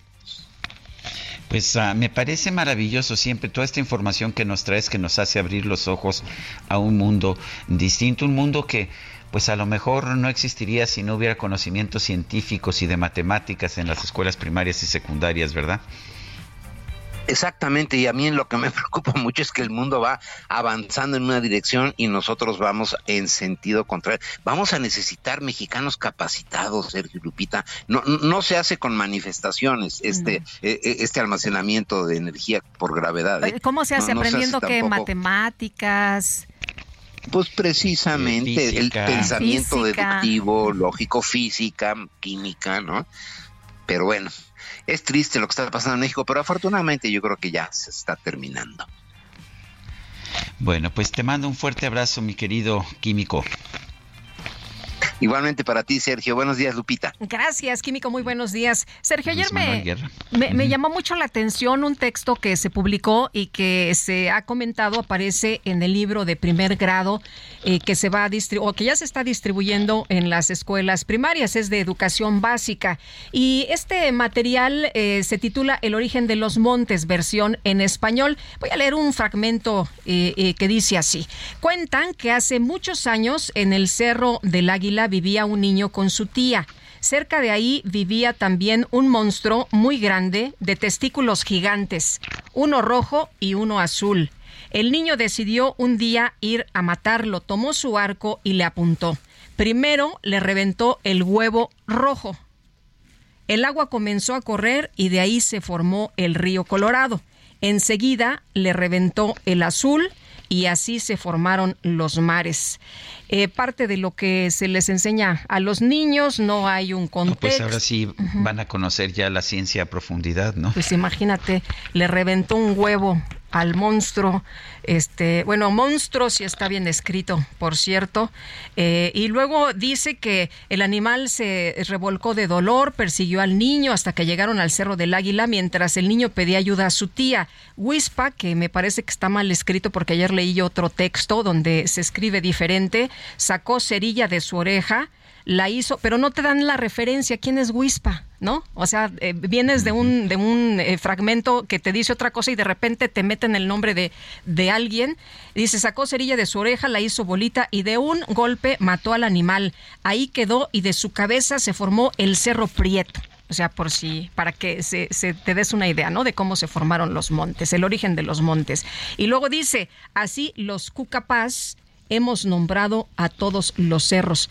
Pues yo la verdad me quedé en blanco. ¿Quiénes son los cucapás? Eh, eh, lo, estuve revisando ayer y bueno, se, se refiere eh, precisamente a una... pues a, un grupo de personas que pues es indígena y que está en, en el norte de Baja California, pero pues si tú lees este fragmento como niño, igual y qué es lo que se te queda, qué aprendiste. Pues nada, me parece. y este desprecio por las ciencias me parece inaceptable. Me quedé, me quedé en la cabeza con esta frase que nos dijo el profesor Rojas de la Universidad Libre de Berlín sobre imagínate a un niño que en cualquier lugar del mundo que va a pasar de primero de primaria a tercero de secundaria eh, sin tener nunca un libro de matemáticas en sus manos. Me parece lamentable. Nos están condenando a pues a una a un país que, no es el que merecemos, me parece. En fin, vamos, vamos con más temas. La Sala Superior del Tribunal Electoral también ordenó a la Sala Especializada analizar nuevamente si el movimiento, si el movimiento nacional ebrardorista, que promueve las aspiraciones políticas del ex canciller Marcelo Ebrard, ha incurrido en actos anticipados de campaña o precampaña. Misael Zavala, cuéntanos. Muy buenos días, Sergio. Muy buenos días, Lupita. Efectivamente, Sergio, pues ayer la Sala Superior del Tribunal Electoral Federal puso en la mira al ex canciller Marcelo Ebrard Casaubon por supuestos actos de precampaña, campaña, así como el uso de recursos públicos y una promoción ilegal por la realización de eventos políticos cuando el morenista era secretario de Relaciones Exteriores. En dos juicios analizados por separado, los magistrados de la Sala Superior votaron por unanimidad para revocar dos sentencias emitidas por la Sala Regional Especializada en la que habían declarado la inexistencia de irregularidades de Ebrard en eventos públicos. La Sala Superior ahora ordena al Instituto Nacional Electoral y también a esta misma Sala Regional Especializada que sean más exhaustivos en sus indagatorias para conocer si el ex, el ex canciller incurrió en actos proselitistas ilegales de cara al proceso electoral federal del 2024. Uno de los actos que piden que vuelvan a analizar es el que realizó Marcelo Ebrard el 23 de septiembre de 2022, cuando instaló el Comité Estatal Chihuahua de Morena Progresista, lo cual presuntamente constituye un acto proselitista de cara al próximo proceso electoral. También en otro juicio, se pide al INE que se analicen actos anticipados de pre-campaña y campaña, además promoción personalizada, uso indebido de recursos de Marcelo Ebrard por la organización y difusión de diversos eventos en el que se promueve indebidamente al otro al otro canciller a través del movimiento nacional ebradorista. Lo que tendrá que hacer ahora el Instituto Estatal, el Instituto Nacional Electoral será analizar si este movimiento nacional obradorista existe en realidad y si ha hecho actos anticipados a favor de Marcelo Ebrard. También les comento, Sergio Lupita, que la Sala Superior también en otro juicio consideró diversas manifestaciones emitidas por el presidente Andrés Manuel López Obrador en cuatro conferencias de prensa mañanera podrían considerarse como violencia política en razón de género en contra de la senadora panista Xochil Gálvez Ruiz, quien también es aspirante a la coordinación del Frente Amplio por México, y es que Xochil Gálvez presentó una queja en contra del presidente y de diversos funcionarios, entre ellos el vocero de la presidencia Jesús Ramírez Cuevas, por reproducir en redes sociales manifestaciones presuntamente constitutivas de violencia política de género realizadas por el titular del Ejecutivo Federal en varias conferencias de prensa del mes de julio. En ese sentido, pues ahora el Instituto Nacional tendrá que volver a analizar esta queja que presentó la senadora panista y tendrá también que analizar a fondo si existió o no existió violencia política en razón de género en su contra. Sergio Lupita, hasta aquí la información. Misael Zavala, muchas gracias. Muy buenos días. Bueno, y vamos con información del Heraldo Media Group. La doctora Claudia Sheinbaum continúa su gira por todo el país. En entrevista exclusiva para el Heraldo Media Group, desde Santa Cruz a Catlana, Ucalpan, dejó en claro que es tiempo de mujeres. Muy contenta, la verdad en todos lados hemos sido muy bien recibidos y mm, yo digo que hay mucho ánimo. Es tiempo de mujeres porque, bueno, llevamos más de 200 años del México independiente y no ha habido nunca una mujer que conduzca los destinos de la nación. Pero además, la cuarta transformación y el propio movimiento de las mujeres ha permitido que se abra eh, la vida pública para las mujeres. Esto se debe a que Morena ha impulsado una política que favorece sin discriminar y en igualdad de condiciones a las mujeres. Hoy ya vemos mujeres en distintos lugares de la vida pública y eso pues hace un reconocimiento social de la sociedad de que las mujeres estamos ahí, podemos gobernar bien, tenemos capacidad para gobernar y si eso se vincula con la cuarta transformación, pues se potencia mucho. De acuerdo a Sheinbaum, lidera las encuestas internas por diferentes razones. La mayoría de los mexicanos y mexicanas está con la cuarta transformación. Y yo he sido parte de, la, de lo que llamamos hoy la cuarta transformación. Hice un buen trabajo en la ciudad. Si no hubiera hecho, si no hubiera dado resultados con honestidad, difícilmente podríamos presentarnos en otras entidades de la República. Tras más de un mes de giras, ¿qué es lo que más le solicitan los ciudadanos? Hay estados, por ejemplo, como Jalisco, Guanajuato, en algunos lugares de Michoacán, en el Estado de México, que el tema principal es seguridad. Hay otros estados en donde el tema principal es el agua. Otros estados donde hablan de que aún con el aumento salarial todavía son bajos salarios. Así, Claudia Sheinbaum, quien sigue día con día caminando por todos los rincones de México. Pues no hay como el cariño de la gente. Es eh, una energía que se transmite y al mismo tiempo un enorme compromiso.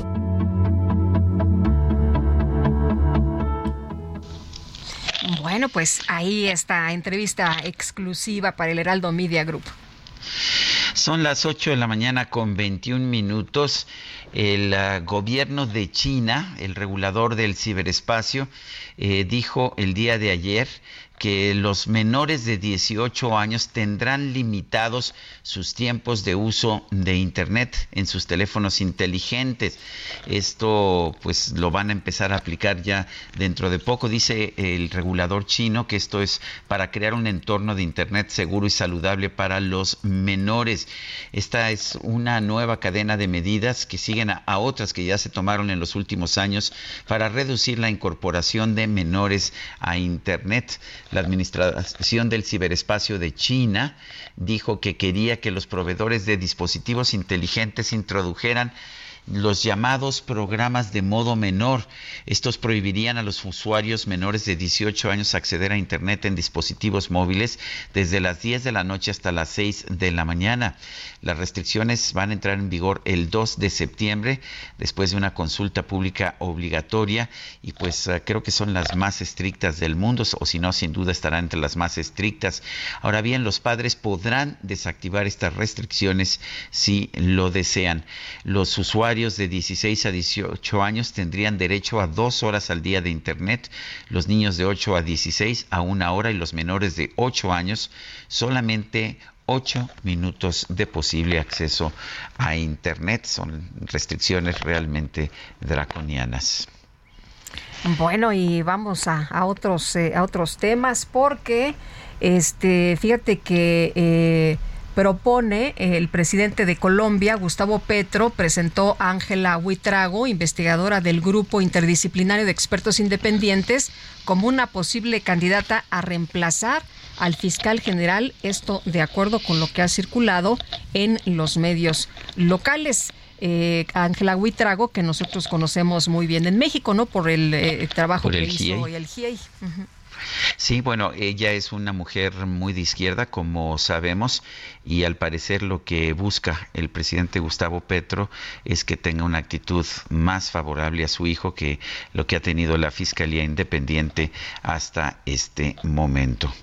Pues vamos a ver qué pasa, porque eh, me parece que cambiar de fiscal cuando ya se han presentado las acusaciones en contra del hijo del presidente, pues puede ser... Ah, como una, puede ser considerado una intervención indebida. Aunque él dijo que no se iba a meter, ¿no? Que no iba a meter. Eso es lo que dijo. Sí, solo que pues esto parece que, que manda otra señal. En fin, vamos a vamos a ir a una pausa, pero le recuerdo a usted nuestro número para que nos mande mensajes de WhatsApp. Es el 55 2010 9647. Repito, 55 2010 9647. En X o Twitter, ¿cómo es? Ex Twitter. En ex Twitter, eh, arroba Sergio Lupita. Le recomiendo también la cuenta arroba Heraldo de México. Regresamos. Con ella no existe pena que desespere. Cariño que a mí me quiere con dulce amor. Para ella no existe pena que no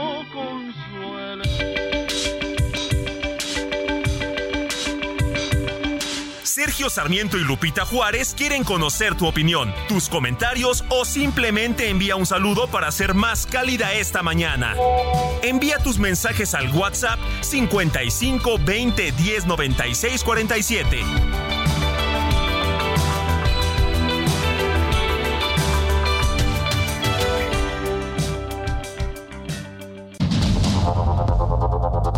Continuamos con Sergio Sarmiento y Lupita Juárez por el Heraldo Radio.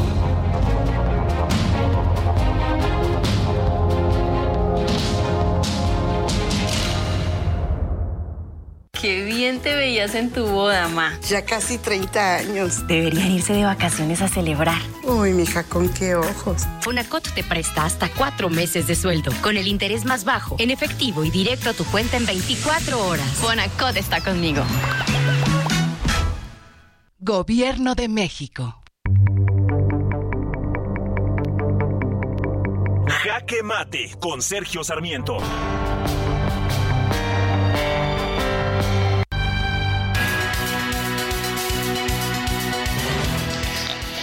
Hace unos minutos el presidente de la República, Andrés Manuel López Obrador, acaba de decir que no hay nada que temer, no hay nada de qué preocuparse, están muy bien hechos los libros de texto.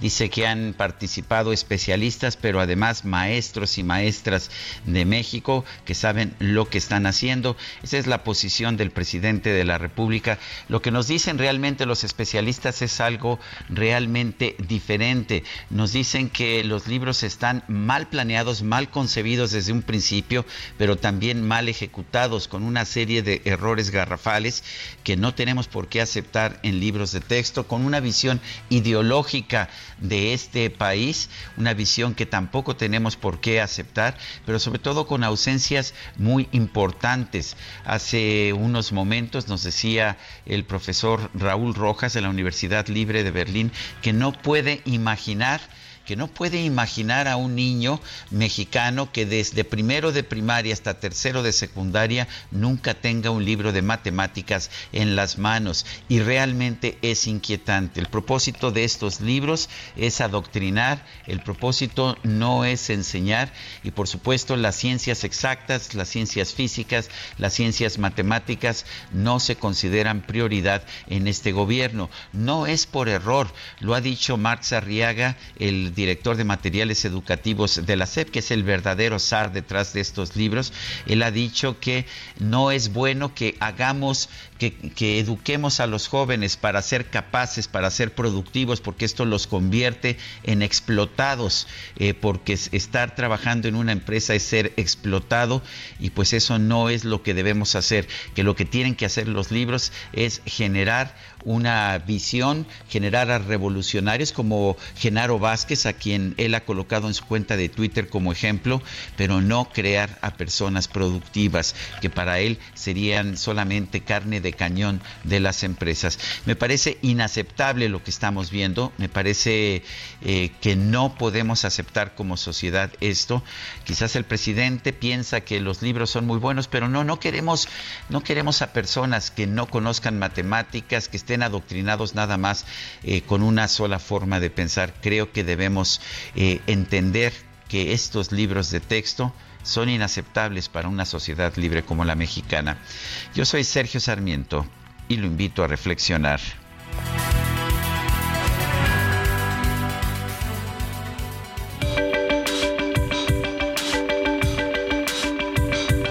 Para Sergio Sarmiento, tu opinión es importante Escríbele a Twitter en arroba Sergio Sarmiento.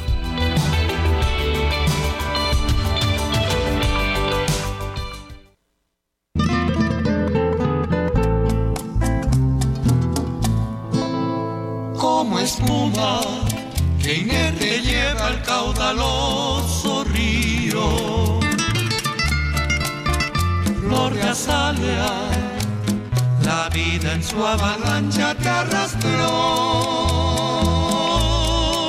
pero al salvarte hallar pudiste protección y abrigo, donde curar tu corazón herido por el dolor. Tu sonrisa Ay, esta me gusta, Flor de Azalea, una de las grandes de Manuel Esperón. Manuel Esperón escribió la música, Zacarías Gómez la letra, la interpretación es de los Panchos. ¿Cómo me gustan los Panchos, Guadalupe? A mí también, es de mis tríos favoritos, por supuesto. Tus pasadas penas y que tan solo tenga horas y tenemos, tenemos mensajes esta mañana. Nos dice Marilu Rodríguez, buenos días, eh, Sergio Lupita. López Obrador quiere que todos los niños de México sean igual de ignorantes que él. ¿Para qué?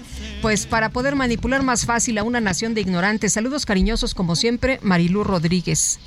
Dice otra persona, hola nuevamente amigos, escuchando comentarios de lo de la gobernadora de Colima. A mí me tocó en, 2020, en 2004 que trabajé para la Secretaría de Salud como personal de confianza y me pedían el 10% de mi sueldo en efectivo para mantener el tipo, al tipo que está en Palacio, así que claro que lo creo. Son unos rateros, es lo que dice Patricia.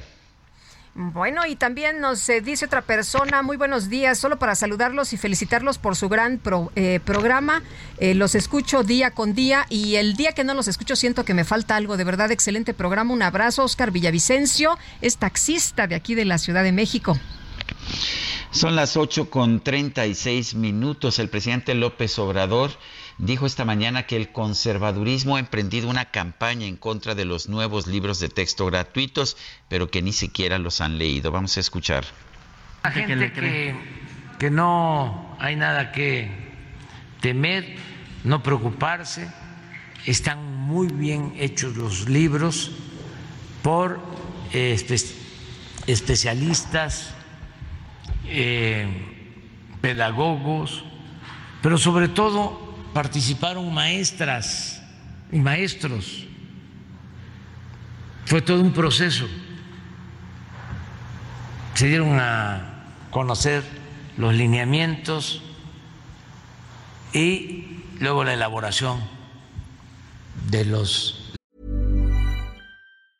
Everyone knows therapy is great for solving problems, but getting therapy has its own problems too, like finding the right therapist, fitting into their schedule, and of course, the cost. Well, BetterHelp can solve those problems. It's totally online and built around your schedule. It's surprisingly affordable too. Connect with a credentialed therapist by phone, video, or online chat, all from the comfort of your home. Visit betterhelp.com to learn more and save 10% on your first month. That's BetterHelp, H E L P. Libros. Y hay que esperar a que se conozcan, porque hasta se anticiparon con esta campaña. No es eh, nada nuevo. Ayer lo comentaba, antier. Esto sucedió cuando se entregaron por primera vez los libros de texto en la época del presidente Adolfo López Mateos.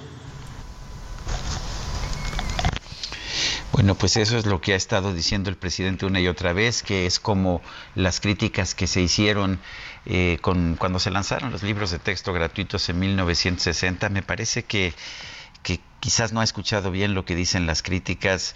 No es, no es uh, no es que no esté, se esté poniendo un énfasis religioso o moral en los libros, es que los libros están mal hechos y los libros descalifican la ciencia o la minimizan a un punto que me parece que no se puede aceptar. Pero en fin, esa es la posición del presidente de la República. Oye, y lo que se ha eh, eh, señalado una y otra vez es que se tienen que corregir los libros, es lo único que se ha dicho. A ver, si hay un material que está mal, por ejemplo, en este del sistema solar que era para enseñar una infografía, aunque sea para enseñar una infografía, no puedes permitirte el lujo de que si estás educando, pues hay errores, ¿no? El, el tema aquí es corregir.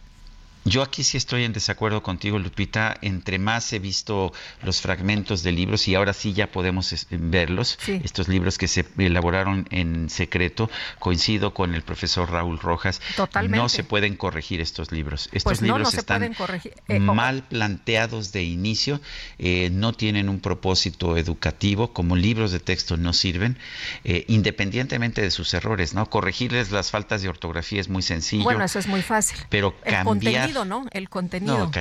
y cambiar esta visión, esta visión de mundo eh, que plantean los libros me parece que no se puede hacer. Y lo que están señalando es que lo que se debe hacer es eh, los maestros pues pueden utilizar los libros que tenían antes, ¿no? Pues sí, pero vamos a ver, pero para, no, para eso no te gastas millones y millones de pesos en producir unos libros. Pero dice el presidente, ¿no? Que no hay problema, que nadie se preocupe, que esta es una campaña muy adelantada, que ni siquiera se han revisado los libros cuando ya muchas personas tienen en su poder estamos la información. Viendo claro, ya estamos eh, viendo mucha, muchos datos. Oye, este, fíjate que el gobernador de Yucatán, Mauricio Vila, vuelve a encabezar el ranking de gobernadores por su desempeño y su popularidad. Vamos a platicar precisamente con Alejandro Rodríguez, director de CE and E Research, que nos eh, tiene información precisamente de esta edición número 41 del ranking de gobernadores de México. Alejandro, ¿cómo estás? Qué gusto saludarte. Muy buenos días.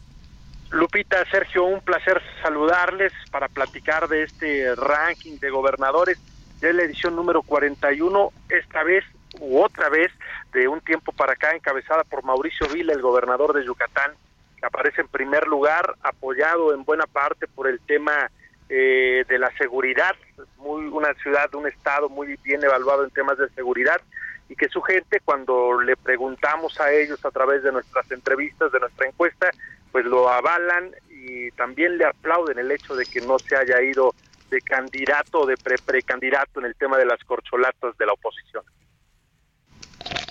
¿Quiénes son los mejores, quiénes son los peores en estos momentos?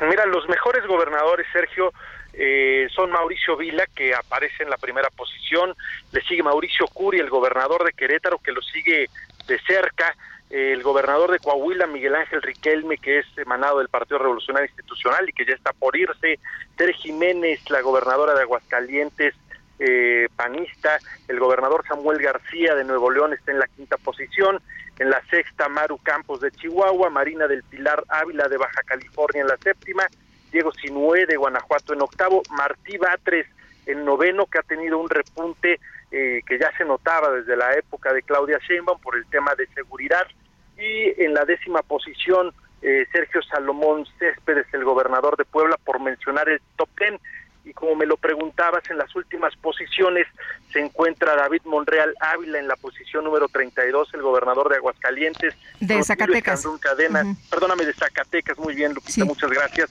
El gobernador de Zacatecas, Rutilio Escandón de Chiapas, Salomón Jara Cruz de Oaxaca, Cuitláhuac García, el gobernador de Veracruz, Alfredo Ramírez Bedoya de Michoacán, y ya muy cerca de ellos que ha caído drásticamente Evelyn Salgado, la gobernadora de Guerrero en la posición número 27, todos ellos gobernadores eh, con casi menos de 50 puntos de aprobación, sobre todo en el caso desde la posición 29 hasta la posición número 32, que tiene solamente el 41.6% de aprobación, cuando les preguntamos en temas de desempeño, que no tiene que ver con otras cosas, sino con seguridad, salud, trabajo que se está haciendo para superar la pobreza, la creación de empleo, el manejo de las finanzas estatales y qué tan capaces consideran sus ciudadanos a los gobernadores para enfrentar los nuevos retos o los problemas que se les presentan.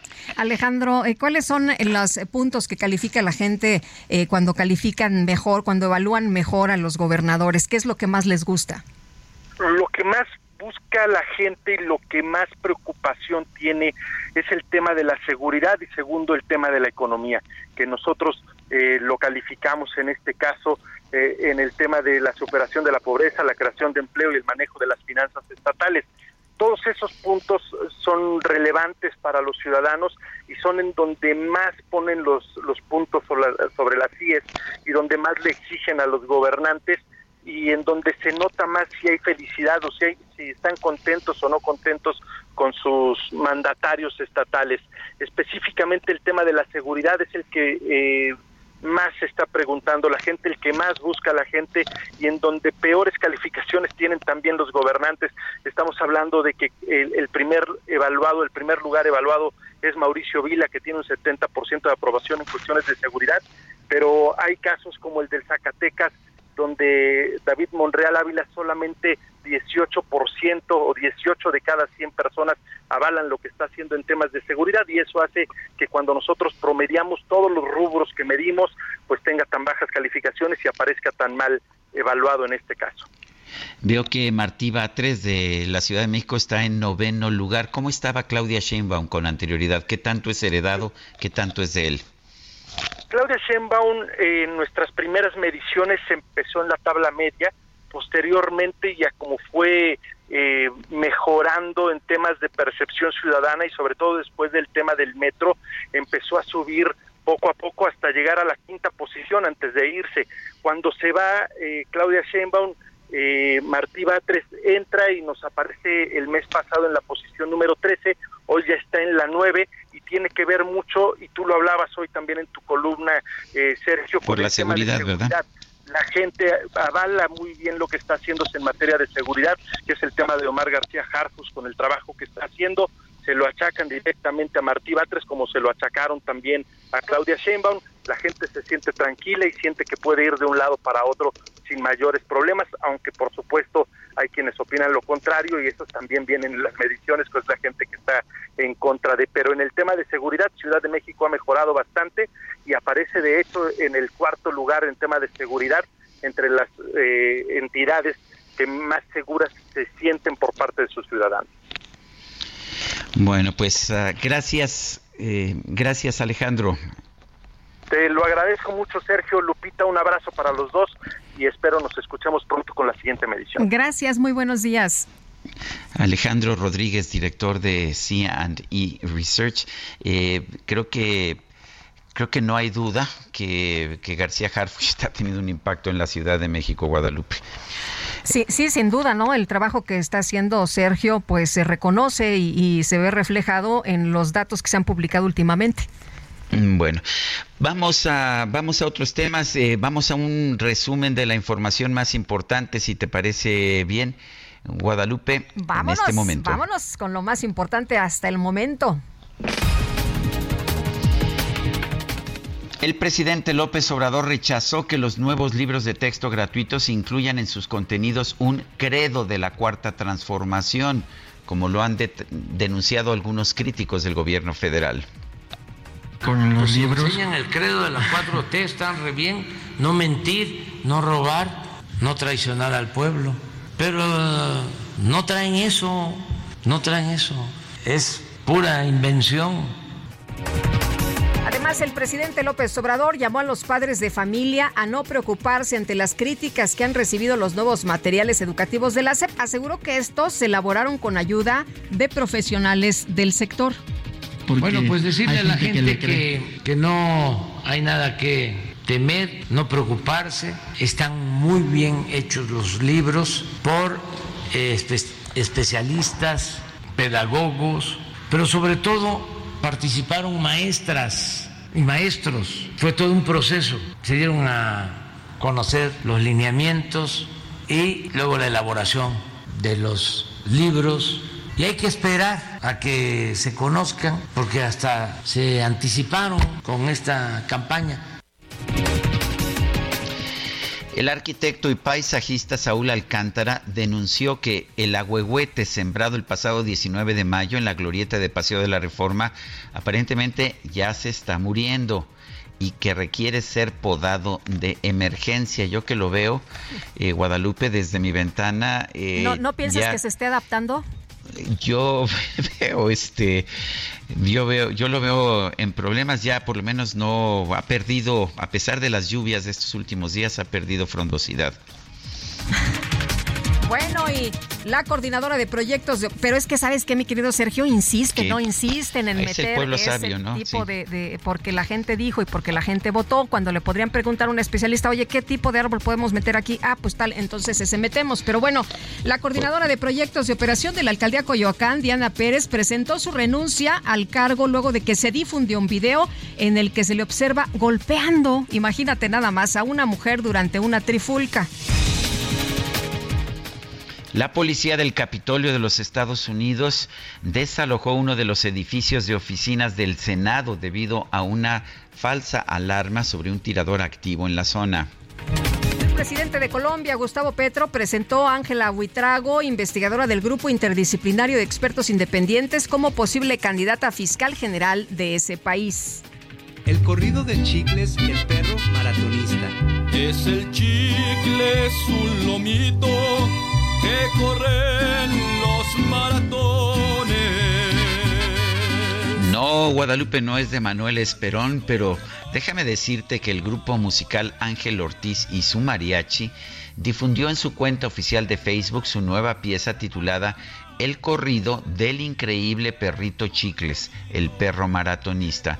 Se trata de una canción que relata la vida de El Chicles, el perro callejero que se hizo famoso en redes sociales por participar en competencias de atletismo allá en Tijuana.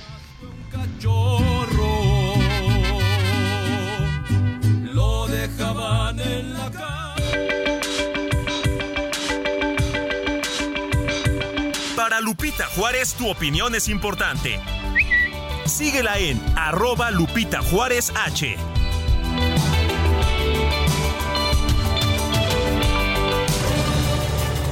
Y tenemos más información esta mañana de lo que sucede en las calles con Gerardo Galicia. Adelante, Gerardo, ¿qué tal? Muy buenos días. Así es, Lupita, Sergio, excelente mañana y ya estamos justo en la zona centro de la capital, a las afueras de Palacio Nacional, donde se dan citas familiares del joven Tomás Aranda, quien desapareció misteriosamente en, Canadá luego de una visita y justo al respecto vamos a dialogar con su papá, con el señor, señor buenos días, estamos transmitiendo en vivo con Sergio Lupita, ¿en qué condiciones desaparece Carlos? Bueno, primero mi nombre, mi nombre es Octavio Aranda Ortega, soy el papá de Carlos Tomás Aranda Burgoyne. Eh, Carlos desaparece el 7 de julio eh, en Osoyos, Canadá, es una provincia de Columbia Británica, ¿sí? Eh, él tenía una reunión con unos compañeros que conoció apenas hace como en poco tiempo y uno se llama Antonio Benítez, que es de Jalisco, y otro se llama Omar, que es de Michoacán, según las investigaciones que, que yo hice. La policía pues no ha hecho mucho, no sé si tenga este, reporte de ellos o si los ha investigado, porque no me han dado un reporte por escrito y nada más hemos tenido pláticas eh, verbales. ¿Ya lo recibieron acá en Palacio? Eh, no, en Palacio Nacional nosotros no hemos podido entrar porque tengo entendido que no entra la gente, entran los puros periodistas. Hemos pedido apoyo, apoyo de, la, de los diferentes periodistas que han entrado. Hay gente que en sí nos ha apoyado en, en escuchar nuestro caso, hay gente que se pasó de largo y yo les pido pues a los que escuchen y a los medios que si tienen la oportunidad de que esto llegue a oídos de, del presidente, pues sí estaría muy bien ya que... ¿Cuál es la, petición que le hace al presidente? Bueno, la petición que le hago al presidente es que se eleve el rango de búsqueda de mi hijo eh, o se eleve eh, el nivel de búsqueda. Esto con la intención de que eh, las autoridades de alto nivel entablen diálogo con las autoridades de Canadá, porque el cónsul nos ha apoyado, pero no ha sido suficiente. Ya tengo un mes y no hay respuesta de, de parte de él. Entonces, ¿qué, le pido esencialmente al presidente? Que él como de propia voz dijo de que en el caso de la señorita de Alemania, que si era necesario, él podía hablar con el ministro. Pues si puede hacer eso, que lo haga. Y si no, que lo canalice con la licenciada Alicia Bárcenas para que ella a su vez, con su eh, homólogo de, Canadá, hablen para que presionen a las autoridades, a la policía sobre todo, para que se haga la investigación en, en, el punto que le diga, no nomás de búsqueda, porque la búsqueda ya la hicimos, sino ahora tiene que ser otro tipo de investigación por si se cometió algún delito, por si eh, lo desaparición forzada, no sé, no sabía hasta que esté la investigación. Señor, muchísimas gracias. ¿Regresa su nombre? Eh, mi nombre es Octavio Aranda, eh, originario de Oaxaca, Oaxaca. Muchísimas gracias, señor Octavio. Y bueno, esa es la situación que se vive a las afueras del Palacio Nacional Sergio Lupita. Vamos a seguir muy, muy pendientes y cabe mencionar que hasta el momento no han sido recibidos los familiares de Carlos Tomás Aranda. Y por lo pronto, el reporte. Muchas gracias, Gerardo Galicia. Muy buenos días. Hasta luego. Hasta luego. Son las 8 de la mañana con 54 minutos. Nuestro número para que nos mande mensajes de WhatsApp es el 55 20 10 96 47. Repito, 55 20 10 96 47. Vamos a una pausa y regresamos.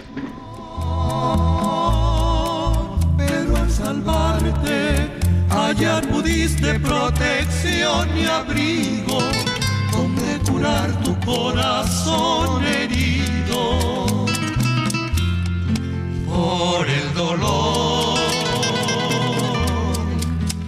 Tu sonrisa refleja el paso de las horas negras. Tu mirada, la más amarga desesperación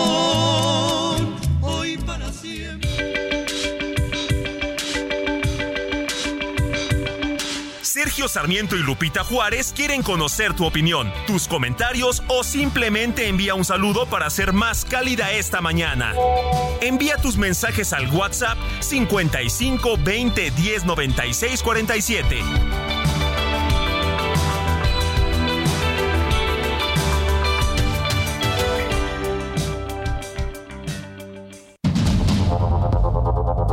Continuamos con Sergio Sarmiento y Lupita Juárez por el Heraldo Radio.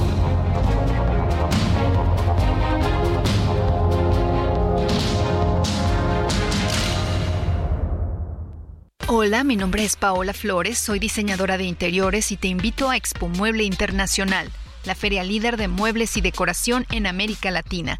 La cita es del 16 al 19 de agosto en Expo Guadalajara y con más de 400 expositores encontrarás la mejor calidad y diseño en todo tipo de mobiliario, mueble residencial, exteriores, infantil, de madera, tapizados, todo. El evento no tiene costo, regístrate en expomuebleinternacional.com.mx. Este 3 de agosto se celebra el Día Internacional de la Planificación Familiar para crear conciencia sobre la importancia del control de la natalidad a fin de que las personas puedan decidir el número de hijos que quieren tener y cuándo tenerlos. La planificación familiar también incluye la educación sexual, la prevención y el tratamiento de las enfermedades de transmisión sexual, así como el asesoramiento antes de la concepción y durante el embarazo.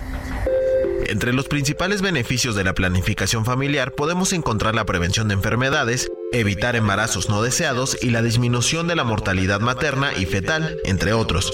La planificación familiar también busca garantizar el pleno acceso de la población a los métodos anticonceptivos, reafirmando su derecho a la salud sexual y reproductiva.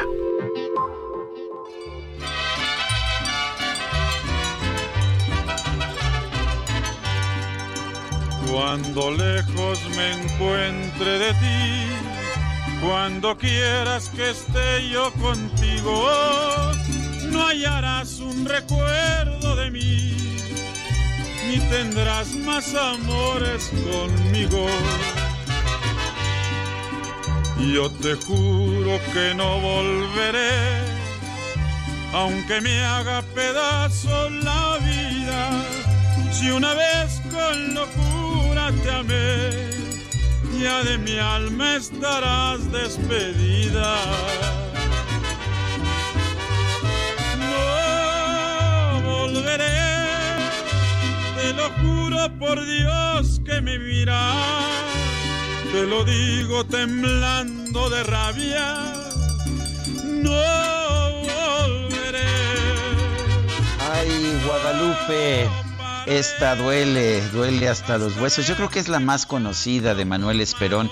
La letra es de Ernesto Cortázar y aquí estamos escuchando la interpretación de Antonio Aguilar. ¿Cómo ves, Guadalupe? Ay, donde yo tu recuerdo hogaré. Órale. Eso sí está rudo. Oye, Lupita, no te preocupes, este, yo sí vuelvo el, el lunes, ¿eh? Mañana no estoy contigo, Ah, me parece muy bien, yo sí vuelvo me parece el lunes, muy ¿eh? bien. Sí, ya, ya estábamos aquí.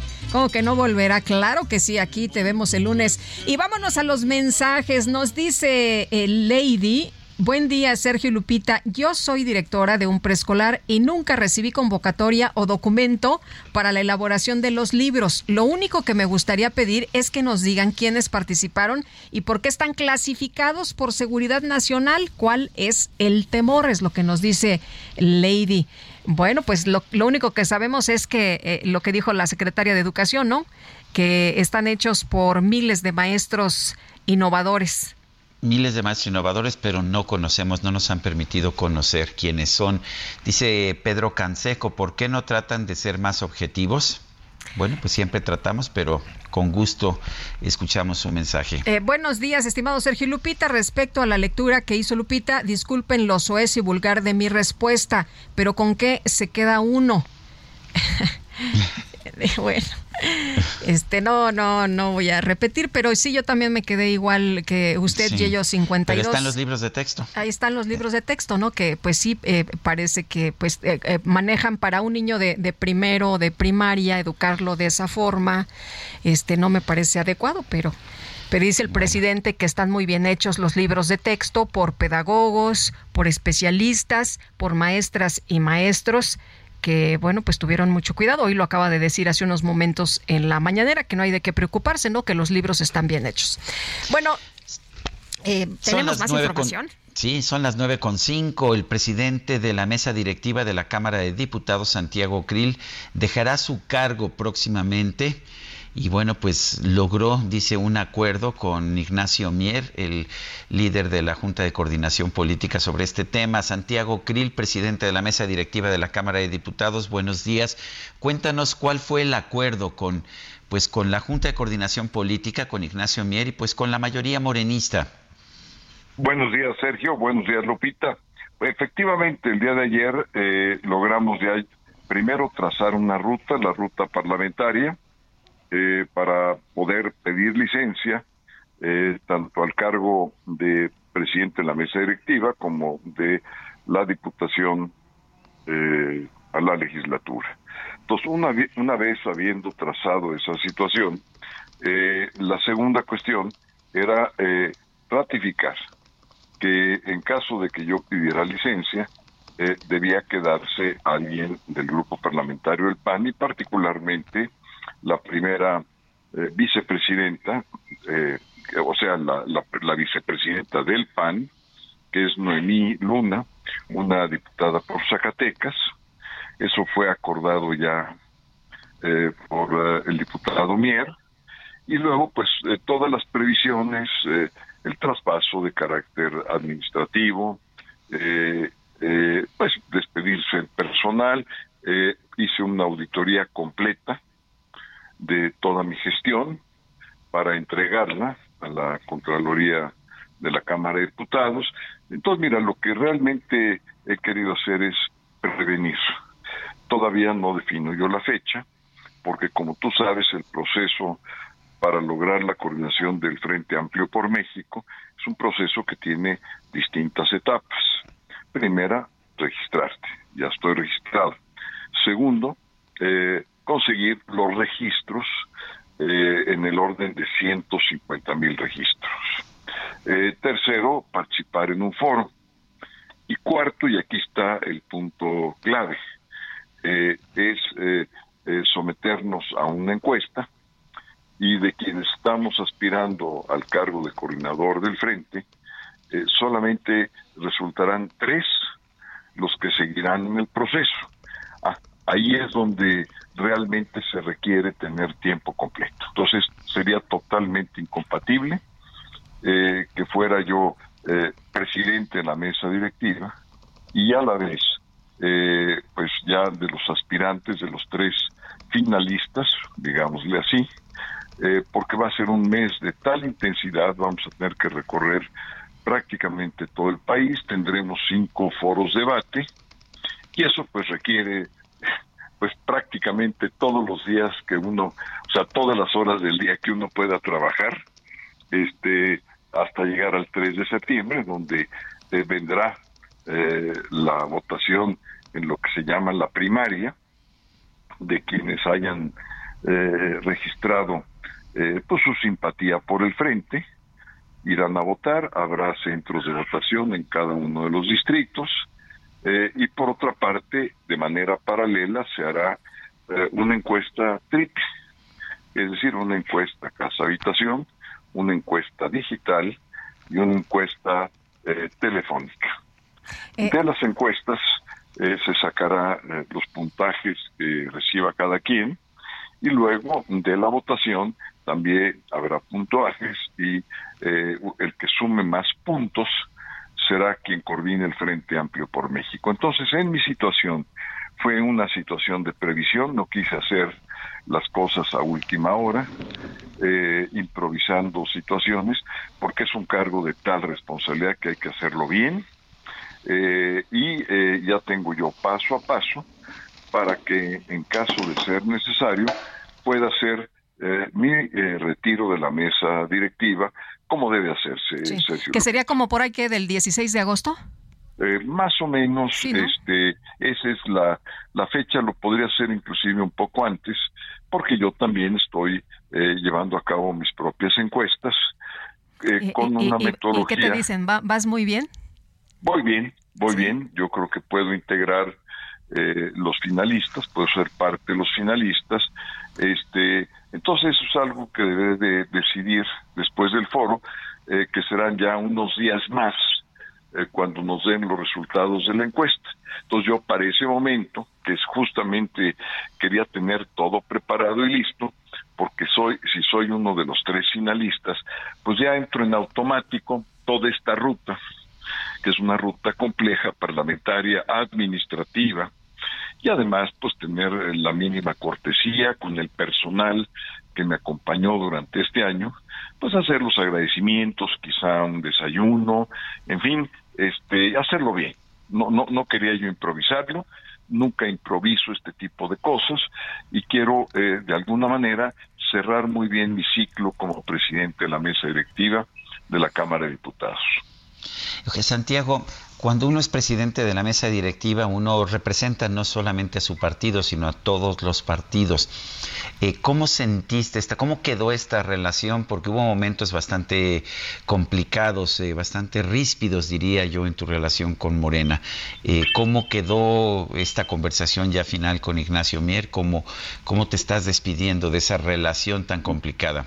Mira, mira, en política hay intereses encontrados siempre entonces yo lo que tenía que defender era la competencia de la Cámara de Diputados. Esa competencia, en varias ocasiones, eh, el presidente eh, traspasó su competencia como presidente y quiso eh, convertirse en legislador. Por ejemplo, el último decreto que establece eh, que es eh, de seguridad nacional, el tren Maya, el interoceánico y tres aeropuertos. Entonces, siendo seguridad nacional, es imposible poder conocer y tener eh, la rendición de cuentas de esas construcciones, quién son los proveedores, los materiales, a qué precios, si hay sobregiros en la obra, etcétera, etcétera. pero las facultades para definir qué es seguridad nacional y como esto tiene un efecto en materia de transparencia, que es un artículo constitucional, es el sexto, y tiene también efecto en lo que es el acceso a la información gubernamental, eh, impuse una controversia, porque lo que le dije a la Corte, eh, Suprema Corte, el presidente está invadiendo las facultades del Congreso, particularmente la Cámara, porque hace una definición diferente a la que está en la ley, que fue producto del Congreso, no del presidente, y en consecuencia, eh, pues esa acción de controversia este pues fue eh, muy debatida con Morena, muy debatida al punto que querían pedir eh, mi remoción. En otra ocasión, por ejemplo, cuando los militares para rendir honores a la bandera querían entrar armados al pleno, y hay una disposición expresa eh, de nuestras reglas internas parlamentarias, que son nadie puede entrar armado, yo no podía hacer la excepción, entonces ahí también se pidió mi remoción, pero yo lo que estaba haciendo y lo que siempre he hecho, Sergio, es eh, actuar conforme a la Constitución y a la ley. ¿Por qué? Porque en primer lugar protesté hacerlo cuando me nombraron presidente de la Cámara. Eh, y en segundo lugar, porque tengo la convicción de que si quien está en una responsabilidad tan relevante como la presidencia de la Cámara no damos ejemplo de cumplimiento de que la ley es la ley y la constitución es la constitución, bueno, pues esto tiene efectos y consecuencias muy, muy graves para la sociedad. Entonces hubo varios casos, por ejemplo, una solicitud de atención prioritaria como presidente de la Corte tengo una facultad constitucional que es personalísima. Cuando el presidente eh, conoce de casos que están ventilándose en la Corte, que son de orden público, primera condición, y que son de extrema urgencia, el presidente de la Cámara de Diputados, a su discreción, puede decirle a la Corte, oye, este asunto, resuélvelo eh, de manera prioritaria. Y eso fue lo que hice en la situación del INAI. Como el INAI no puede desplegar sus funciones constitucionales para brindar transparencia y acceso a la información gubernamental y proteger nuestros datos personales, que por cierto, esas dos funciones son derechos humanos contenidos en la Constitución.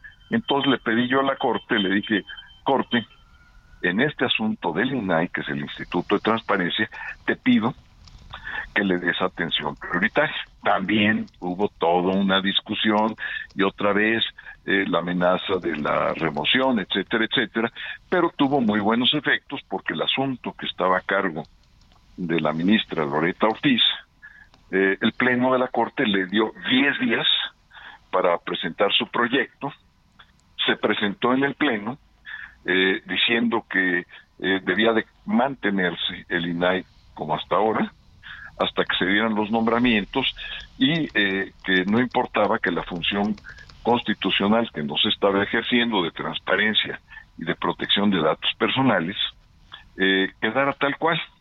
Y el Pleno por una mayoría de ocho votos, rechazó eso y, y se devolvió el asunto porque es claro que el INAI, que es una función constitucional, tiene que operar si son con dos personas, con dos personas, son con tres, con tres.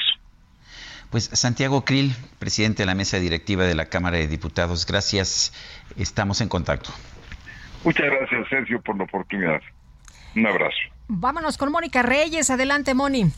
Hola, ¿qué tal? ¿Cómo están? Sergio Lupita, qué gusto saludarlos esta mañana y a ustedes amigos del Heraldo Radio, por supuesto que también. ¿Y qué creen? Yo les quiero platicar que de acuerdo a estudios científicos está comprobado que las enfermedades surgen por falta de nutrientes, también por la pérdida y oxidación de las células de nuestro cuerpo. Así es que las células dañadas solo pueden regenerarse, ¿saben con qué? Con células madre. Y hoy, claro, pues ya les traemos aquí un tratamiento que ha tenido resultados sorprendentes sorprendentes. Está con nosotros aquí conmigo Arisbet Chávez y nos va a platicar de esta buenísima noticia de las células madre.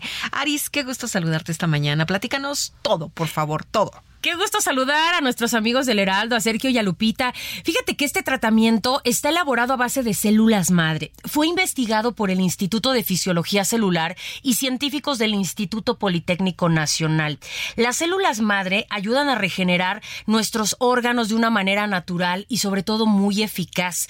Este tratamiento también te ayuda a regenerar cartílago, tejido, hueso. La piel se regenera logrando una apariencia mucho más joven. Además, cicatriza y repara la piel de todo tu cuerpo. Las células madre actualmente tratan más de 80 enfermedades, entre ellas diabetes, lupus, tumores, Parkinson, artritis reumatoide, tiroides. Va a mejorar muchísimo tu sistema circulatorio. Esto evita enfermedades del corazón, Alzheimer, en donde tenemos excelentes resultados, y frena la propagación de células cancerígenas. Esto le da a los pacientes una mejor calidad de vida. Además, cuando tú tomas este tratamiento, mejoras tu función renal, depuras y regeneras el hígado. Además, mejora tu sistema nervioso central. Esto es importantísimo porque nos ayuda a tratar migraña, depresión, ansiedad y estrés. Ay, qué maravilla. Las células madre son una maravilla en este tipo de cuestiones y además son muy buenas para fortalecer nuestro sistema inmunológico. De esta manera evitamos todo tipo de enfermedades, incluyendo las respiratorias. Cada cápsula que tú te tomes todos los días es una bomba de nutrientes y de antioxidantes deliciosa que tu cuerpo va a empezar a absorber. Solo necesitas una cápsula diaria para mejorar tu salud y sobre todo tu apariencia. Yo ya tengo aquí mi lápiz, mi papel y quiero que nos des el número de teléfono donde nos tenemos que marcar en este momento, Aris. Tienen que marcar en este momento porque traigo una promoción espectacular para todo el auditorio. Llamen al 55 56 49 44 44. Repito, 55 56 49 44 44 porque hoy les voy a enviar hasta la puerta de su casa 12 meses de este tratamiento de células madre a un precio súper especial. El precio está sumamente económico por un año completo de este tratamiento y además si hacen su pedido ahorita yo les voy a regalar un smartwatch. Este reloj inteligente todo mundo lo quiere, es pantalla touch, lo enlazas con tu celular, puedes contestar mensajes, llamadas, redes sociales, te mide la presión arterial, el ritmo cardíaco. si empiezas a hacer ejercicio, tiene planes de ejercicio. Es una cosa espectacular y hoy va gratis. Además, se los voy a regalar con unos audífonos AirPods que son Bluetooth. Estos audífonos están increíbles, tienen un costo de más de 3 mil pesos y hoy se los voy a enviar completamente gratis. Pero eso no es todo. Amigos, apúrense a marcar porque hoy tengo uno de los aparatos que está agotado en todas las tiendas. El calor.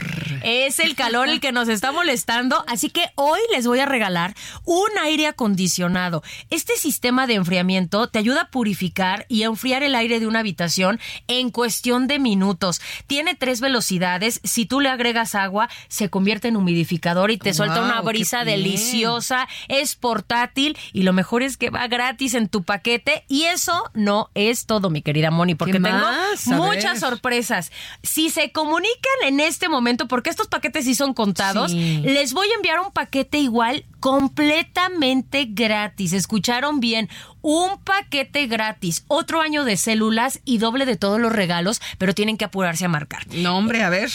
El número telefónico 55 56 49 44 44. Repito, 55 56 49 44 44. Por eso vale mucho la pena marcar el día de hoy porque todo está al doble. Pues yo lo repito, 55 56 49 44 44. Aris, muchísimas gracias por platicarnos de las células madre. Gracias, que tengan excelente día. Regresamos, Sergio Lupita. Permiso Cofepris 1733 00 21 a 0853. Muchas gracias, Moni. Buenos días. Al participar en un foro organizado por diputados de Morena, la presidenta de la Comisión Nacional de Derechos Humanos, Rosario Piedra, advirtió que las autoridades deben considerar la trata de personas como una línea de investigación en todos los casos de personas desaparecidas. Jorge Almaquio. Gracias, Sergio Lupita. Amigos, así es, la Comisión Nacional de los Derechos Humanos señaló que se debe considerar la trata de personas como una línea de investigación ante la desaparición en México a fin de prevenir las violaciones a los derechos humanos de las víctimas de este ilícito. Al participar en el Foro para la Prevención y Combate a la Trata de Personas organizado por Morena en la Cámara de Diputados, Rosario Piedra, titular de la CNDH, indicó que también se debe considerar, entre otras cosas, mejorar los mecanismos de detención e protección y asistencia de las víctimas del delito de trata de personas, actualizar los modelos, protocolos y guías de atención a las víctimas existentes desde una perspectiva de género, derechos humanos e interseccionalidad, especialmente en niñas, niños y adolescentes. Piedra Ibarra informó que en su gestión al frente del organismo se han emitido nueve recomendaciones en las que se han encontrado diversas fallas en el respeto a los derechos fundamentales de las personas. En la actual gestión que presido en la CNDH se han emitido nueve recomendaciones en materia de trata de personas en las cuales se ha documentado la violación a los siguientes derechos humanos, a la dignidad, a la procuración de justicia, a la intimidad en relación con la integridad y seguridad personal, al libre desarrollo de la personalidad, al sano desarrollo integral de la niñez, a la seguridad jurídica y por supuesto a no ser sometido a trata de personas. También indicó que la CNDH ha documentado diversas omisiones en la detención e identificación, falta de medidas de protección y atención especializada de la situación de vulnerabilidad de las víctimas, transgresiones al acceso a la justicia y omisiones en la integración de las carpetas de investigación en materia de trata de personas. Sergio Lupita, amigos, el reporte que les tengo. Buen día. Buen día, Jorge, Jorge Almaquio, cuando son las 9 de la mañana con 23 minutos. Eh, nuestro número de WhatsApp para que nos mande usted mensajes 55 20 10 96 47. Pueden ser mensajes de voz o de texto. Nosotros vamos a una pausa, pero regresamos en un momento más. Un recuerdo de mí, ni tendrás más amores conmigo yo te juro que no volveré, aunque me haga pedazo la vida. Si una vez con locura te amé, ya de mi alma estarás despedida. No volveré, te lo juro por Dios que me miras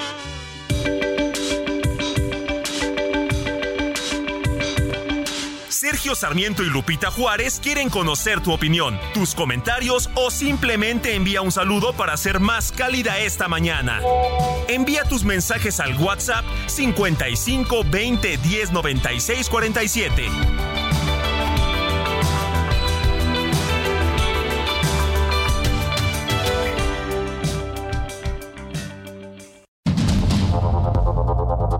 Continuamos con Sergio Sarmiento y Lupita Juárez por el Heraldo Radio.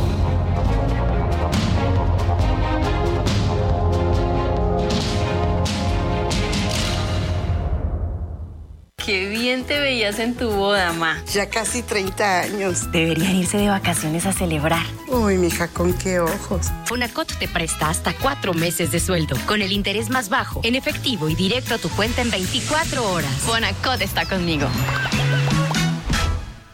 Gobierno de México.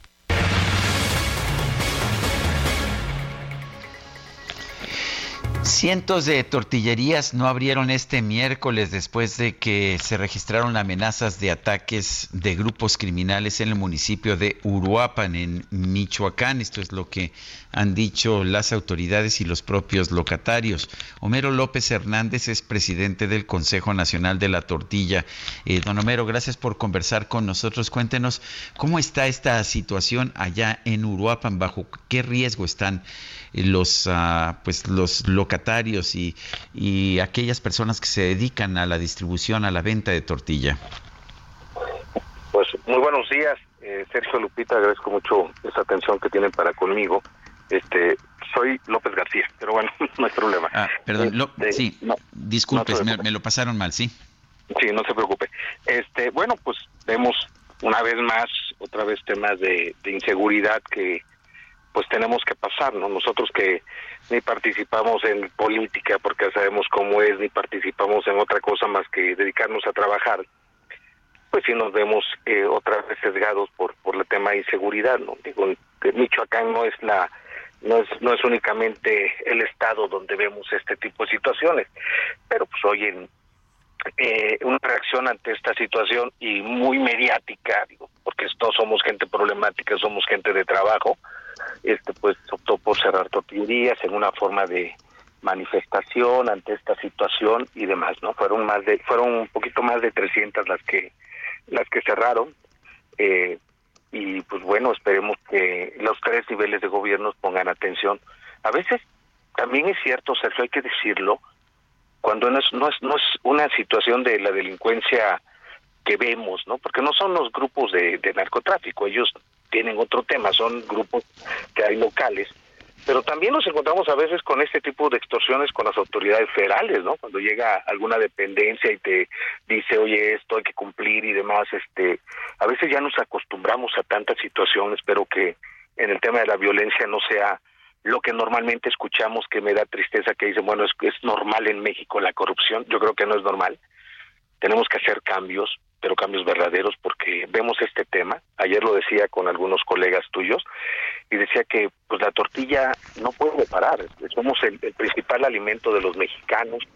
Somos eh, eh, ese producto más importante. La gente puede dejar de comer carne, este huevo, frijol, arroz, pues lo que no puede comer, dejar de comer es tortilla, una tortilla con sal que es tan importante y que es una realidad que es lo que a veces tienen. Hace, recordarás que hace poco un, maestro subió un TikTok donde le preguntó a sus alumnos si todos eran tortilla, tortilla con sal, tortilla con huevito, tortillas con frijol.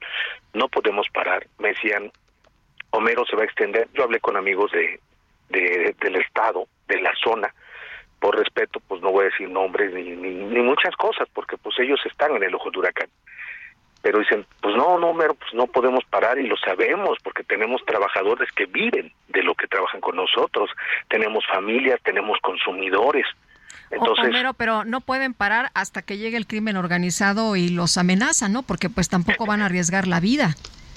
No, yo estoy de acuerdo, Lupita, pero pero a veces, ¿qué te queda si es la única fuente de trabajo?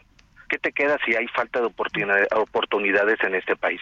¿Qué te queda si realmente los sectores que necesitarían apoyo pues no lo tienen. Sí. Entonces, Pero ayer no abrieron, no, ¿no? No abrieron precisamente ayer, por este ayer temor. Fue, fue, fue el único día que fue como un tema de protesta, pero pero no nos queda otra. Inclusive a veces tenemos que negociar con gente, ¿no? Que, que te juro que a veces es más fácil negociar con ellos que, que este, a veces con las autoridades, porque son conscientes de la situación y pues a veces, te juro, o sea, es más fácil negociar con ellos. Y pues decir, pues déjenos trabajar y punto. Y se ha dado en varias partes de la República. Hoy, precisamente como lo comentamos, el precio de la tortilla, pues tiene que ver en tema de inseguridad. Hoy tenemos este el precio de la tortilla más alto como nunca lo habíamos tenido en, en un sexenio. O sea, terriblemente. Pero pero me dicen, Homero, ¿por qué el precio del maíz está muy barato ahorita y la tortilla está cara? Pues sí, porque hay un tema de inseguridad. Y te cobran en algunos lugares este eh, los fleteros más caro por los seguros este en carreteras este extorsiones no solamente en Michoacán este te cobran por por meter harina por meter este gas o sea vemos más guachicol como nunca lo habíamos visto en ningún en ningún sentido. Grupos locales que controlan controlan este maíz harina este gas y demás. Hasta el precio de la tortilla no es el precio de la tortilla, ¿no? Y te juro, hace, hace el año pasado denunciamos porque un camión de, de, de, una persona del consejo, pues le agarró la autoridad, ¿no? Y le dijeron, le dijeron, pues mira, déjate santo de que, le dijeron al operador, déjate santo, pues que no te matamos, dice, porque está aquí, pues eso se, se estila. Entonces, pues sí, sí hay un tema de inseguridad que desde luego, pues el gobierno pues, debe tener en cuenta y pues que no se pregunte por qué a veces los precios son más caros, ¿no? ¿Están viendo ustedes algún tipo de, acción más fuerte para detener este tipo de, presiones y de violencia de, en contra del pequeño comercio? Eh, muchos nos dicen que pues que con la Guardia Nacional militarizada estos problemas se, se resuelven, pero ¿se están resolviendo? Híjole, estadísticas no muestran eso, Sergio, ¿no? Yo he tenido atención de, de, la secretaria Rosicela, me reuní con el equipo de coordinadores de seguridad, me ofrecieron todo el apoyo, pero también es cierto que pues no se puede denunciar, o sea, yo, yo no sé por qué no cambian las leyes, por qué las autoridades dicen, bueno, es que no hay denuncia, o cómo va a haber denuncia, si, si, están en el ojo del huracán, si están observados, y, y una acción en contra de ellos, pues significa perder la vida. O sea, deben de cambiar las leyes, yo no sé qué hacen esos, perdón la expresión, es, no sé cómo llamarles, estos diputados, estos senadores, que lo único que están peleándose es el hueso pues para el próximo sexenio. En verdad, bendito dinero en malditas campañas. Toda la atención la traen el asegurar su puesto político. Les está valiendo dos pesos la población, cuando son servidores de la población. Y no hemos visto, se tiene que cambiar el sistema político, Sergio, o esto no va a cambiar. No estamos con ningún partido, hemos visto una situación generalizada, pero debe de haber cambios dentro de las políticas en México. O esto cada día va a ser peor. Homero López García, corrijo ahora sí, presidente del Consejo Nacional de la Tortilla, gracias por conversar con nosotros y muy dramática esta situación. Gracias por compartirla con nosotros. Sergio Lupita, yo les agradezco mucho porque siempre lo he dicho, ustedes son hasta la protección de los ciudadanos. Ustedes son la voz real de, la sociedad. Muchísimas gracias. Tengan buen día. Gracias, igualmente. Bueno, y Sergio, hace unas semanas hablábamos con Rodrigo Saldívar. Él es un niño de 13 años que necesitaba apoyo para poder asistir y representar a Zacatecas y a México en la Olimpiada Internacional de Matemáticas en Singapur. Bueno, pues sí logró su objetivo, logró irse a esta competencia y ya regresó, regresó, pero no regresó con las manos vacías, su esfuerzo muy importante eh, regresó con tres medallas. Vamos a platicar con él en un momento más. Estamos arreglando la línea telefónica. Parece que eh, nosotros sí lo escuchamos, pero él a nosotros no. Pero qué orgullo, ¿no? Qué orgullo que un eh, chavito que se esfuerza, que un chavito que estudia, eh, pues eh, sobre todo en estos momentos tan polémicos, Sergio, eh, que, que, que logre... que ya no se considera que las matemáticas son importantes. Exactamente, donde ya nada más se les dan 11 páginas de 253 que se estudiaban en la primaria, pues, pero, hay, pero hay gente que, que le lucha y hay gente como Rodrigo que pues estudian y que logran sus objetivos. Rodrigo, ¿cómo te va? Muy buenos días. Buenos días. Oye, cuéntanos que te fue muy bien, ¿verdad? Allá en Singapur. Sí, sí. platícanos, platícanos de tu experiencia, platícanos qué tal estuvieron de duros los, los exámenes. Bueno, pues eh, regresamos con, bueno, tres medallas, que yo nomás iba, iba por, por una, por la de matemáticas, pero regresé con, con otras dos. Eh, una de oro en, en la competencia de matemáticas y otras dos de bronce en, en competencias de juegos en equipos. entonces tienes estas tres medallas. El, ¿Cómo te sentiste? ¿Sí lograste el dinero? ¿Cómo conseguiste el dinero? ¿Fueron aportaciones privadas? Eh, sí, pues nos, nosotros eh, es con lo que nos movimos, pudimos juntar eh, algo de, de dinero para poder pues pagar los vuelos y el hospedaje y todos los gastos que sabemos que involucra un viaje como, este. Eh, sí, tuve, tuve gran, bueno, eh, tuve apoyo por parte de, la gente, así de manera personal, pues me depositaban algo de, de dinero y de a poco pues se hizo se hizo una muy buena cantidad que nos sirvió bastante allá en Singapur. Eh, Rodrigo, ¿cómo te enamoraste de las matemáticas y cómo te has preparado para eh, ser bueno en matemáticas? Bueno, yo ya tengo cinco años participando en, en la Olimpiada de Matemáticas, pero y durante esos cinco años pues me he preparado obviamente para para todos los concursos eh, a nivel nacional e internacional en los que he participado. Eh, obviamente, pues sí, requiere mucho tiempo, de mucho, de mucha dedicación a estar entrenando. O sea, no, no es hacer un ejercicio y ya, ¿no? Tienes que hacer muchos ejercicios de matemáticas, repeticiones, este, comprensión. Claro, claro, es tal cual como en un deporte hay que entrenar mucho, hay que repetirlo. Bueno, pues la, la verdad, Rodrigo, es que te felicitamos. Eh, para nosotros es un orgullo. Eh, ¿qué, les dirías a los demás niños? ¿Por qué es importante estudiar matemáticas? Eh, bueno, las matemáticas es algo que sabemos que vamos a encontrar en todos lados, toda, toda la vida, tanto en los estudios como pues en la vida de manera cotidiana. Y yo les diría que pues que empiecen a que les tienen que empezar a gustar y bueno yo yo digo que lo que hace que esté tan desarrollado ese esa tendencia de que las matemáticas son muy difíciles es el sistema educativo que hay en México pero pues podrían empezar por practicarlas fuera de fuera de la escuela. Eh, lo cual va a hacer que encuentren eh, mm, las matemáticas en un lugar que, que sí les va a gustar. En los programas como por ejemplo en la olimpiada que es muy diferente a la de la escuela. Y eso es lo que va a hacer que, que les termine gustando al final de cuentas. Muy bien, pues, pues eh, Rodrigo, muchas gracias por platicar con nosotros esta mañana. Te felicitamos mucho y qué bueno, qué bueno y, ojalá que pues tú puedas ayudar a otros chavitos, ¿no? A, que aprendan también de manera fácil matemáticas. Sí, sí. Gracias, pues, hasta luego. Gracias. Son las 9 de la mañana con 43 minutos. Vamos a la micro deportiva. Uno, dos, one, two, tres, cuatro.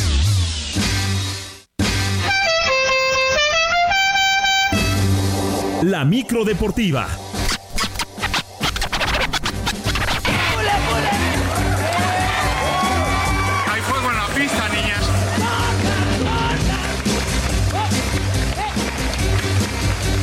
Bule, bule, Julio Romero, adelante, ¿qué nos traes? Muchas gracias, Sergio, muy buenos días, Lupita, muy buenos días, amigos del auditorio, qué placer saludarles. Bueno, hasta para contar votos se necesitan las matemáticas, por Dios, pero bueno, en fin, así es el asunto.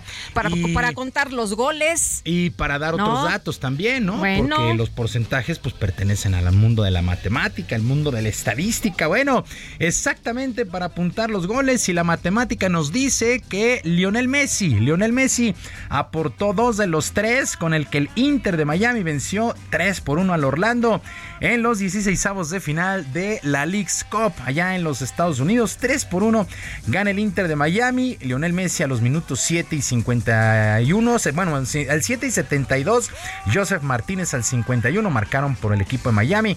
César Araujo descontó o adelantó, mejor dicho, al conjunto del Orlando. Empató uno, empató uno al minuto 17. Así es que el Inter de Miami 3 por 1. De ser el último lugar de la MLS, ahora el Inter de Miami es candidato para llevarse el título en esta competencia. Gerardo Martino, el técnico, ha reconocido que la llegada de jugadores de categoría ayudado a mejorar el desempeño dentro de la cancha. Lo que pasa es que lo que hay que ver es la envergadura de los jugadores que han venido. Y ahí empieza un poco a encontrarse el motivo de, la evolución del equipo. No solamente han tenido incidencia en el juego de conjunto, sino también han tenido incidencia en, las individualidades, en el resto de los, de los jugadores. El caso de Robert Taylor o de Joseph es un ejemplo claro. Era un bikini amarillo Y por supuesto, Lionel Messi. Bueno, así las cosas con el Inter de Miami. Y los tres equipos mexicanos que tuvieron participación, los tres fueron eliminados. El Pachuca empató a cero con el Dinamo, pero en penaltis el conjunto de Houston venció 5 por 3. Dallas 2 por 1 sobre Mazatlán y el equipo de Los Ángeles FC 7 por 1, 7 por 1 le pegó al equipo de Juárez con dos anotaciones de Carlos Vela a los minutos 33 y 61. Así es que eliminado Pachuca, Mazatlán y Juárez. Para el día de hoy a las 6 de la tarde, Pumas estará enfrentando a los Gallos Blancos del Querétaro. El Atlas a la misma hora contra el New England. Y a las 6 y media, el Charlotte contra Cruz Azul. Por lo pronto, Ricardo El Tuca Ferretti, técnico cementero, defendió este torneo en su primera edición, luego de varias críticas dentro y fuera de la cancha. Naturalmente, pues unos están más inconformes, otros menos inconformes. Nosotros pues estamos buscando adaptarnos y creo que todo. A lo mejor no es tan justo, pero así se planteó el torneo. Nadie nos puso una pistola en la cabeza para venir. Cuando apenas era un jovencito, mi mamá me decía. Bueno, ya a las ocho y media, los Esmeraldas de León contra el Royal Salt Lake. Así las cosas con los equipos mexicanos en esta Leagues Cup. Ojalá que les vaya bien. Bueno, uno tendrá que ser eliminado, el duelo entre Pumas y Querétaro. Bueno, también últimos duelos en la fase de grupos en el Mundial de Fútbol Femenil allá en Australia y Nueva Zelanda. El equipo de Marruecos venció 1 por 0 a Colombia, mientras que Corea del Sur empató uno con Alemania. Quedaron listos ya los duelos de la siguiente ronda que estarán arrancando este viernes también. Bueno, también partido amistoso de pretemporada que se disputó en el Estadio de las Chivas allá en Guadalajara. En el derby, el Sevilla venció 1 por 0 al Betis, pues prácticamente en los últimos minutos de este duelo, Youssef N. City anotó para este equipo del Sevilla que vence 1 por 0. Buena entrada en términos generales allá en el Estadio de las Chivas y un buen espectáculo el que se dio el día de ayer con este clásico sevillano como parte del tour de la liga por eh, diversas partes del mundo. México le tocó Guadalajara. Y grandes noticias también el día de hoy. Arranca la pretemporada del fútbol americano de la NFL con el duelo del Salón de la Fama. Los Browns, los, Browns de Cleveland estarán enfrentando a los Jets de Nueva York. Así es que eh, a las 6, a las 6, los Browns contra los Jets. Por cierto, mi querido Sergio, no abre Aaron Rodgers que hay ah, que recordarlo, cambió ya de equipo, dejó a los empacadores de Green Bay y llega a los Jets, pero se anunció que no va a saltar como titular. Es como el niño nuevo que llega al salón y no quiere convivir con sus compañeros. Bueno, de hecho, la pretemporada ha sido muy poca para Aaron Rodgers en su paso por la NFL, pero por ahí de las 6 de la tarde pues hay que estar muy atentos con este duelo del Salón de la Fama con los Browns, los Browns de Cleveland, sí, los Browns de Cleveland estarán jugando el día de hoy. Bueno, actividad también en los es tu equipo favorito, ¿eh? Es mi equipo, sí, es mi equipo aunque les suene muy raro y aunque lo duden y no lo crean, sí, sí le voy a los Browns de Cleveland eh, allá en la división norte en la conferencia americana. Vamos a ver cómo le va. Está Pittsburgh, están los Cuervos de Baltimore, los Bengalíes de Cincinnati. En fin, va a ser una buena pretemporada, muy cortita y pues 18 semanas de temporada regular. Bueno, también esto te interesa porque en el abierto de los Cabos, en duelos de octavos de final, uno de los favoritos, el británico Cameron Norrie, fue eliminado, cayó a manos del estadounidense Alexandra Kovacevic, parciales de 5-7, 7-6 y 6-4. También en otro muy buen duelo, el griego Stefano Tsitsipas venció 6-2 y 6-4 al, eh, eh, John Isner, al estadounidense John Isner. Mientras que en otros resultados, Tommy Paul de los Estados Unidos 7-5 y 7-6 sobre el brasileño Felipe Meligeni.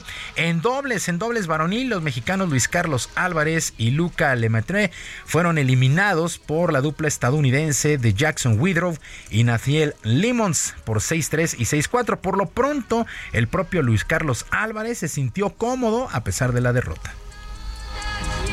Bueno, pues sí, los dos mostramos un gran nivel. Eh, yo en singles me siento muy contento. Antes del torneo no se estaba muy seguro, este, no había jugado mucho porque yo estoy en la universidad, estoy en college, entonces no había jugado tantos torneos. Y ahora con estos dos partidos que jugué en singles me doy cuenta que realmente puedo competir a este nivel, ser profesional y obviamente dar lo mejor de mí. ¿no?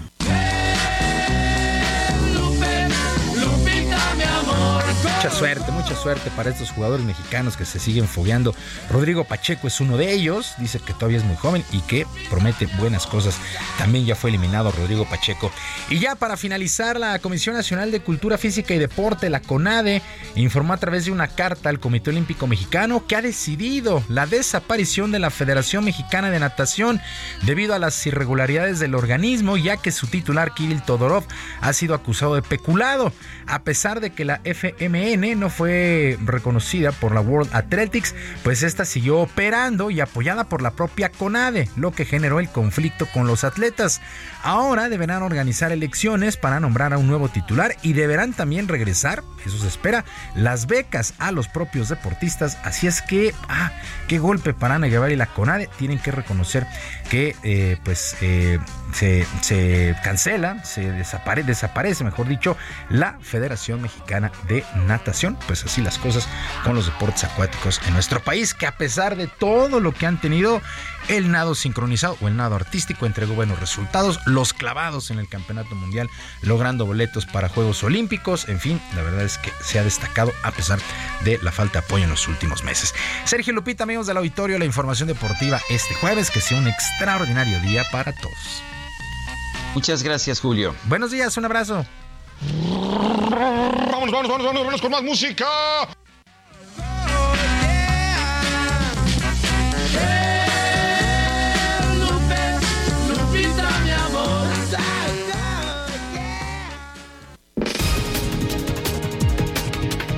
Y vamos a un resumen. Desde Palacio Nacional, el presidente López Obrador rechazó haber ejercido violencia política de género contra la senadora del PAN, Xochitl Galvez. Nada más les pido a los del tribunal que me permitan, a ver si puedo repetir lo que dije, para que la gente juzgue si yo cometí una infracción, si hubo violencia de género. Yo recuerdo que lo único que planteé fue de que la señora, siendo autoridad, recibió contratos, siendo autoridad como delegada y siendo senadora, que también es autoridad, en nueve años por cerca de 1.500 millones de pesos. El presidente López Obrador consideró normal que algunos gobernadores de oposición hayan frenado la distribución de los nuevos libros de texto gratuitos a través de recursos de amparo seguramente son del PAN. ¿Sí? A ver, ¿cuáles son? Chihuahua, Guanajuato y Jalisco, sí. Pues es normal. Pero bueno, nosotros vamos a distribuir los libros. Pues a que este, hay diferencias. Son dos proyectos distintos y contrapuestos de nación. Para mi ver y entender, ellos están defendiendo una postura conservadora y también aprovechando, ¿no? Para hacer propaganda. En este espacio, el doctor Raúl Rojas González, profesor de matemáticas e informática de la Universidad Libre de Berlín, advirtió que los nuevos libros de la SEP representan un gran retroceso para la educación en México. El contenido es catastrófico, el contenido es un retroceso gigantesco en la educación en México. Yo no veo cómo se pudiera salvar a esos libros, ni siquiera corrigiéndolos. O sea, el, el enfoque es completamente falso y eso es totalmente absurdo. O sea, no hay ningún lugar del mundo donde se pongan a hacer primero proyectos y después a ver. Bueno, ¿qué, qué, crees, Guadalupe? Que ya nos vamos rapidito, ¿verdad? Ya nos vamos. Adiós, adiós. No consultes los libros, los mapas de los nuevos libros. No te vayas a equivocar, no vayas a llegar a otro estado. Heraldo Media Group presentó Sergio Sarmiento y Lupita Juárez.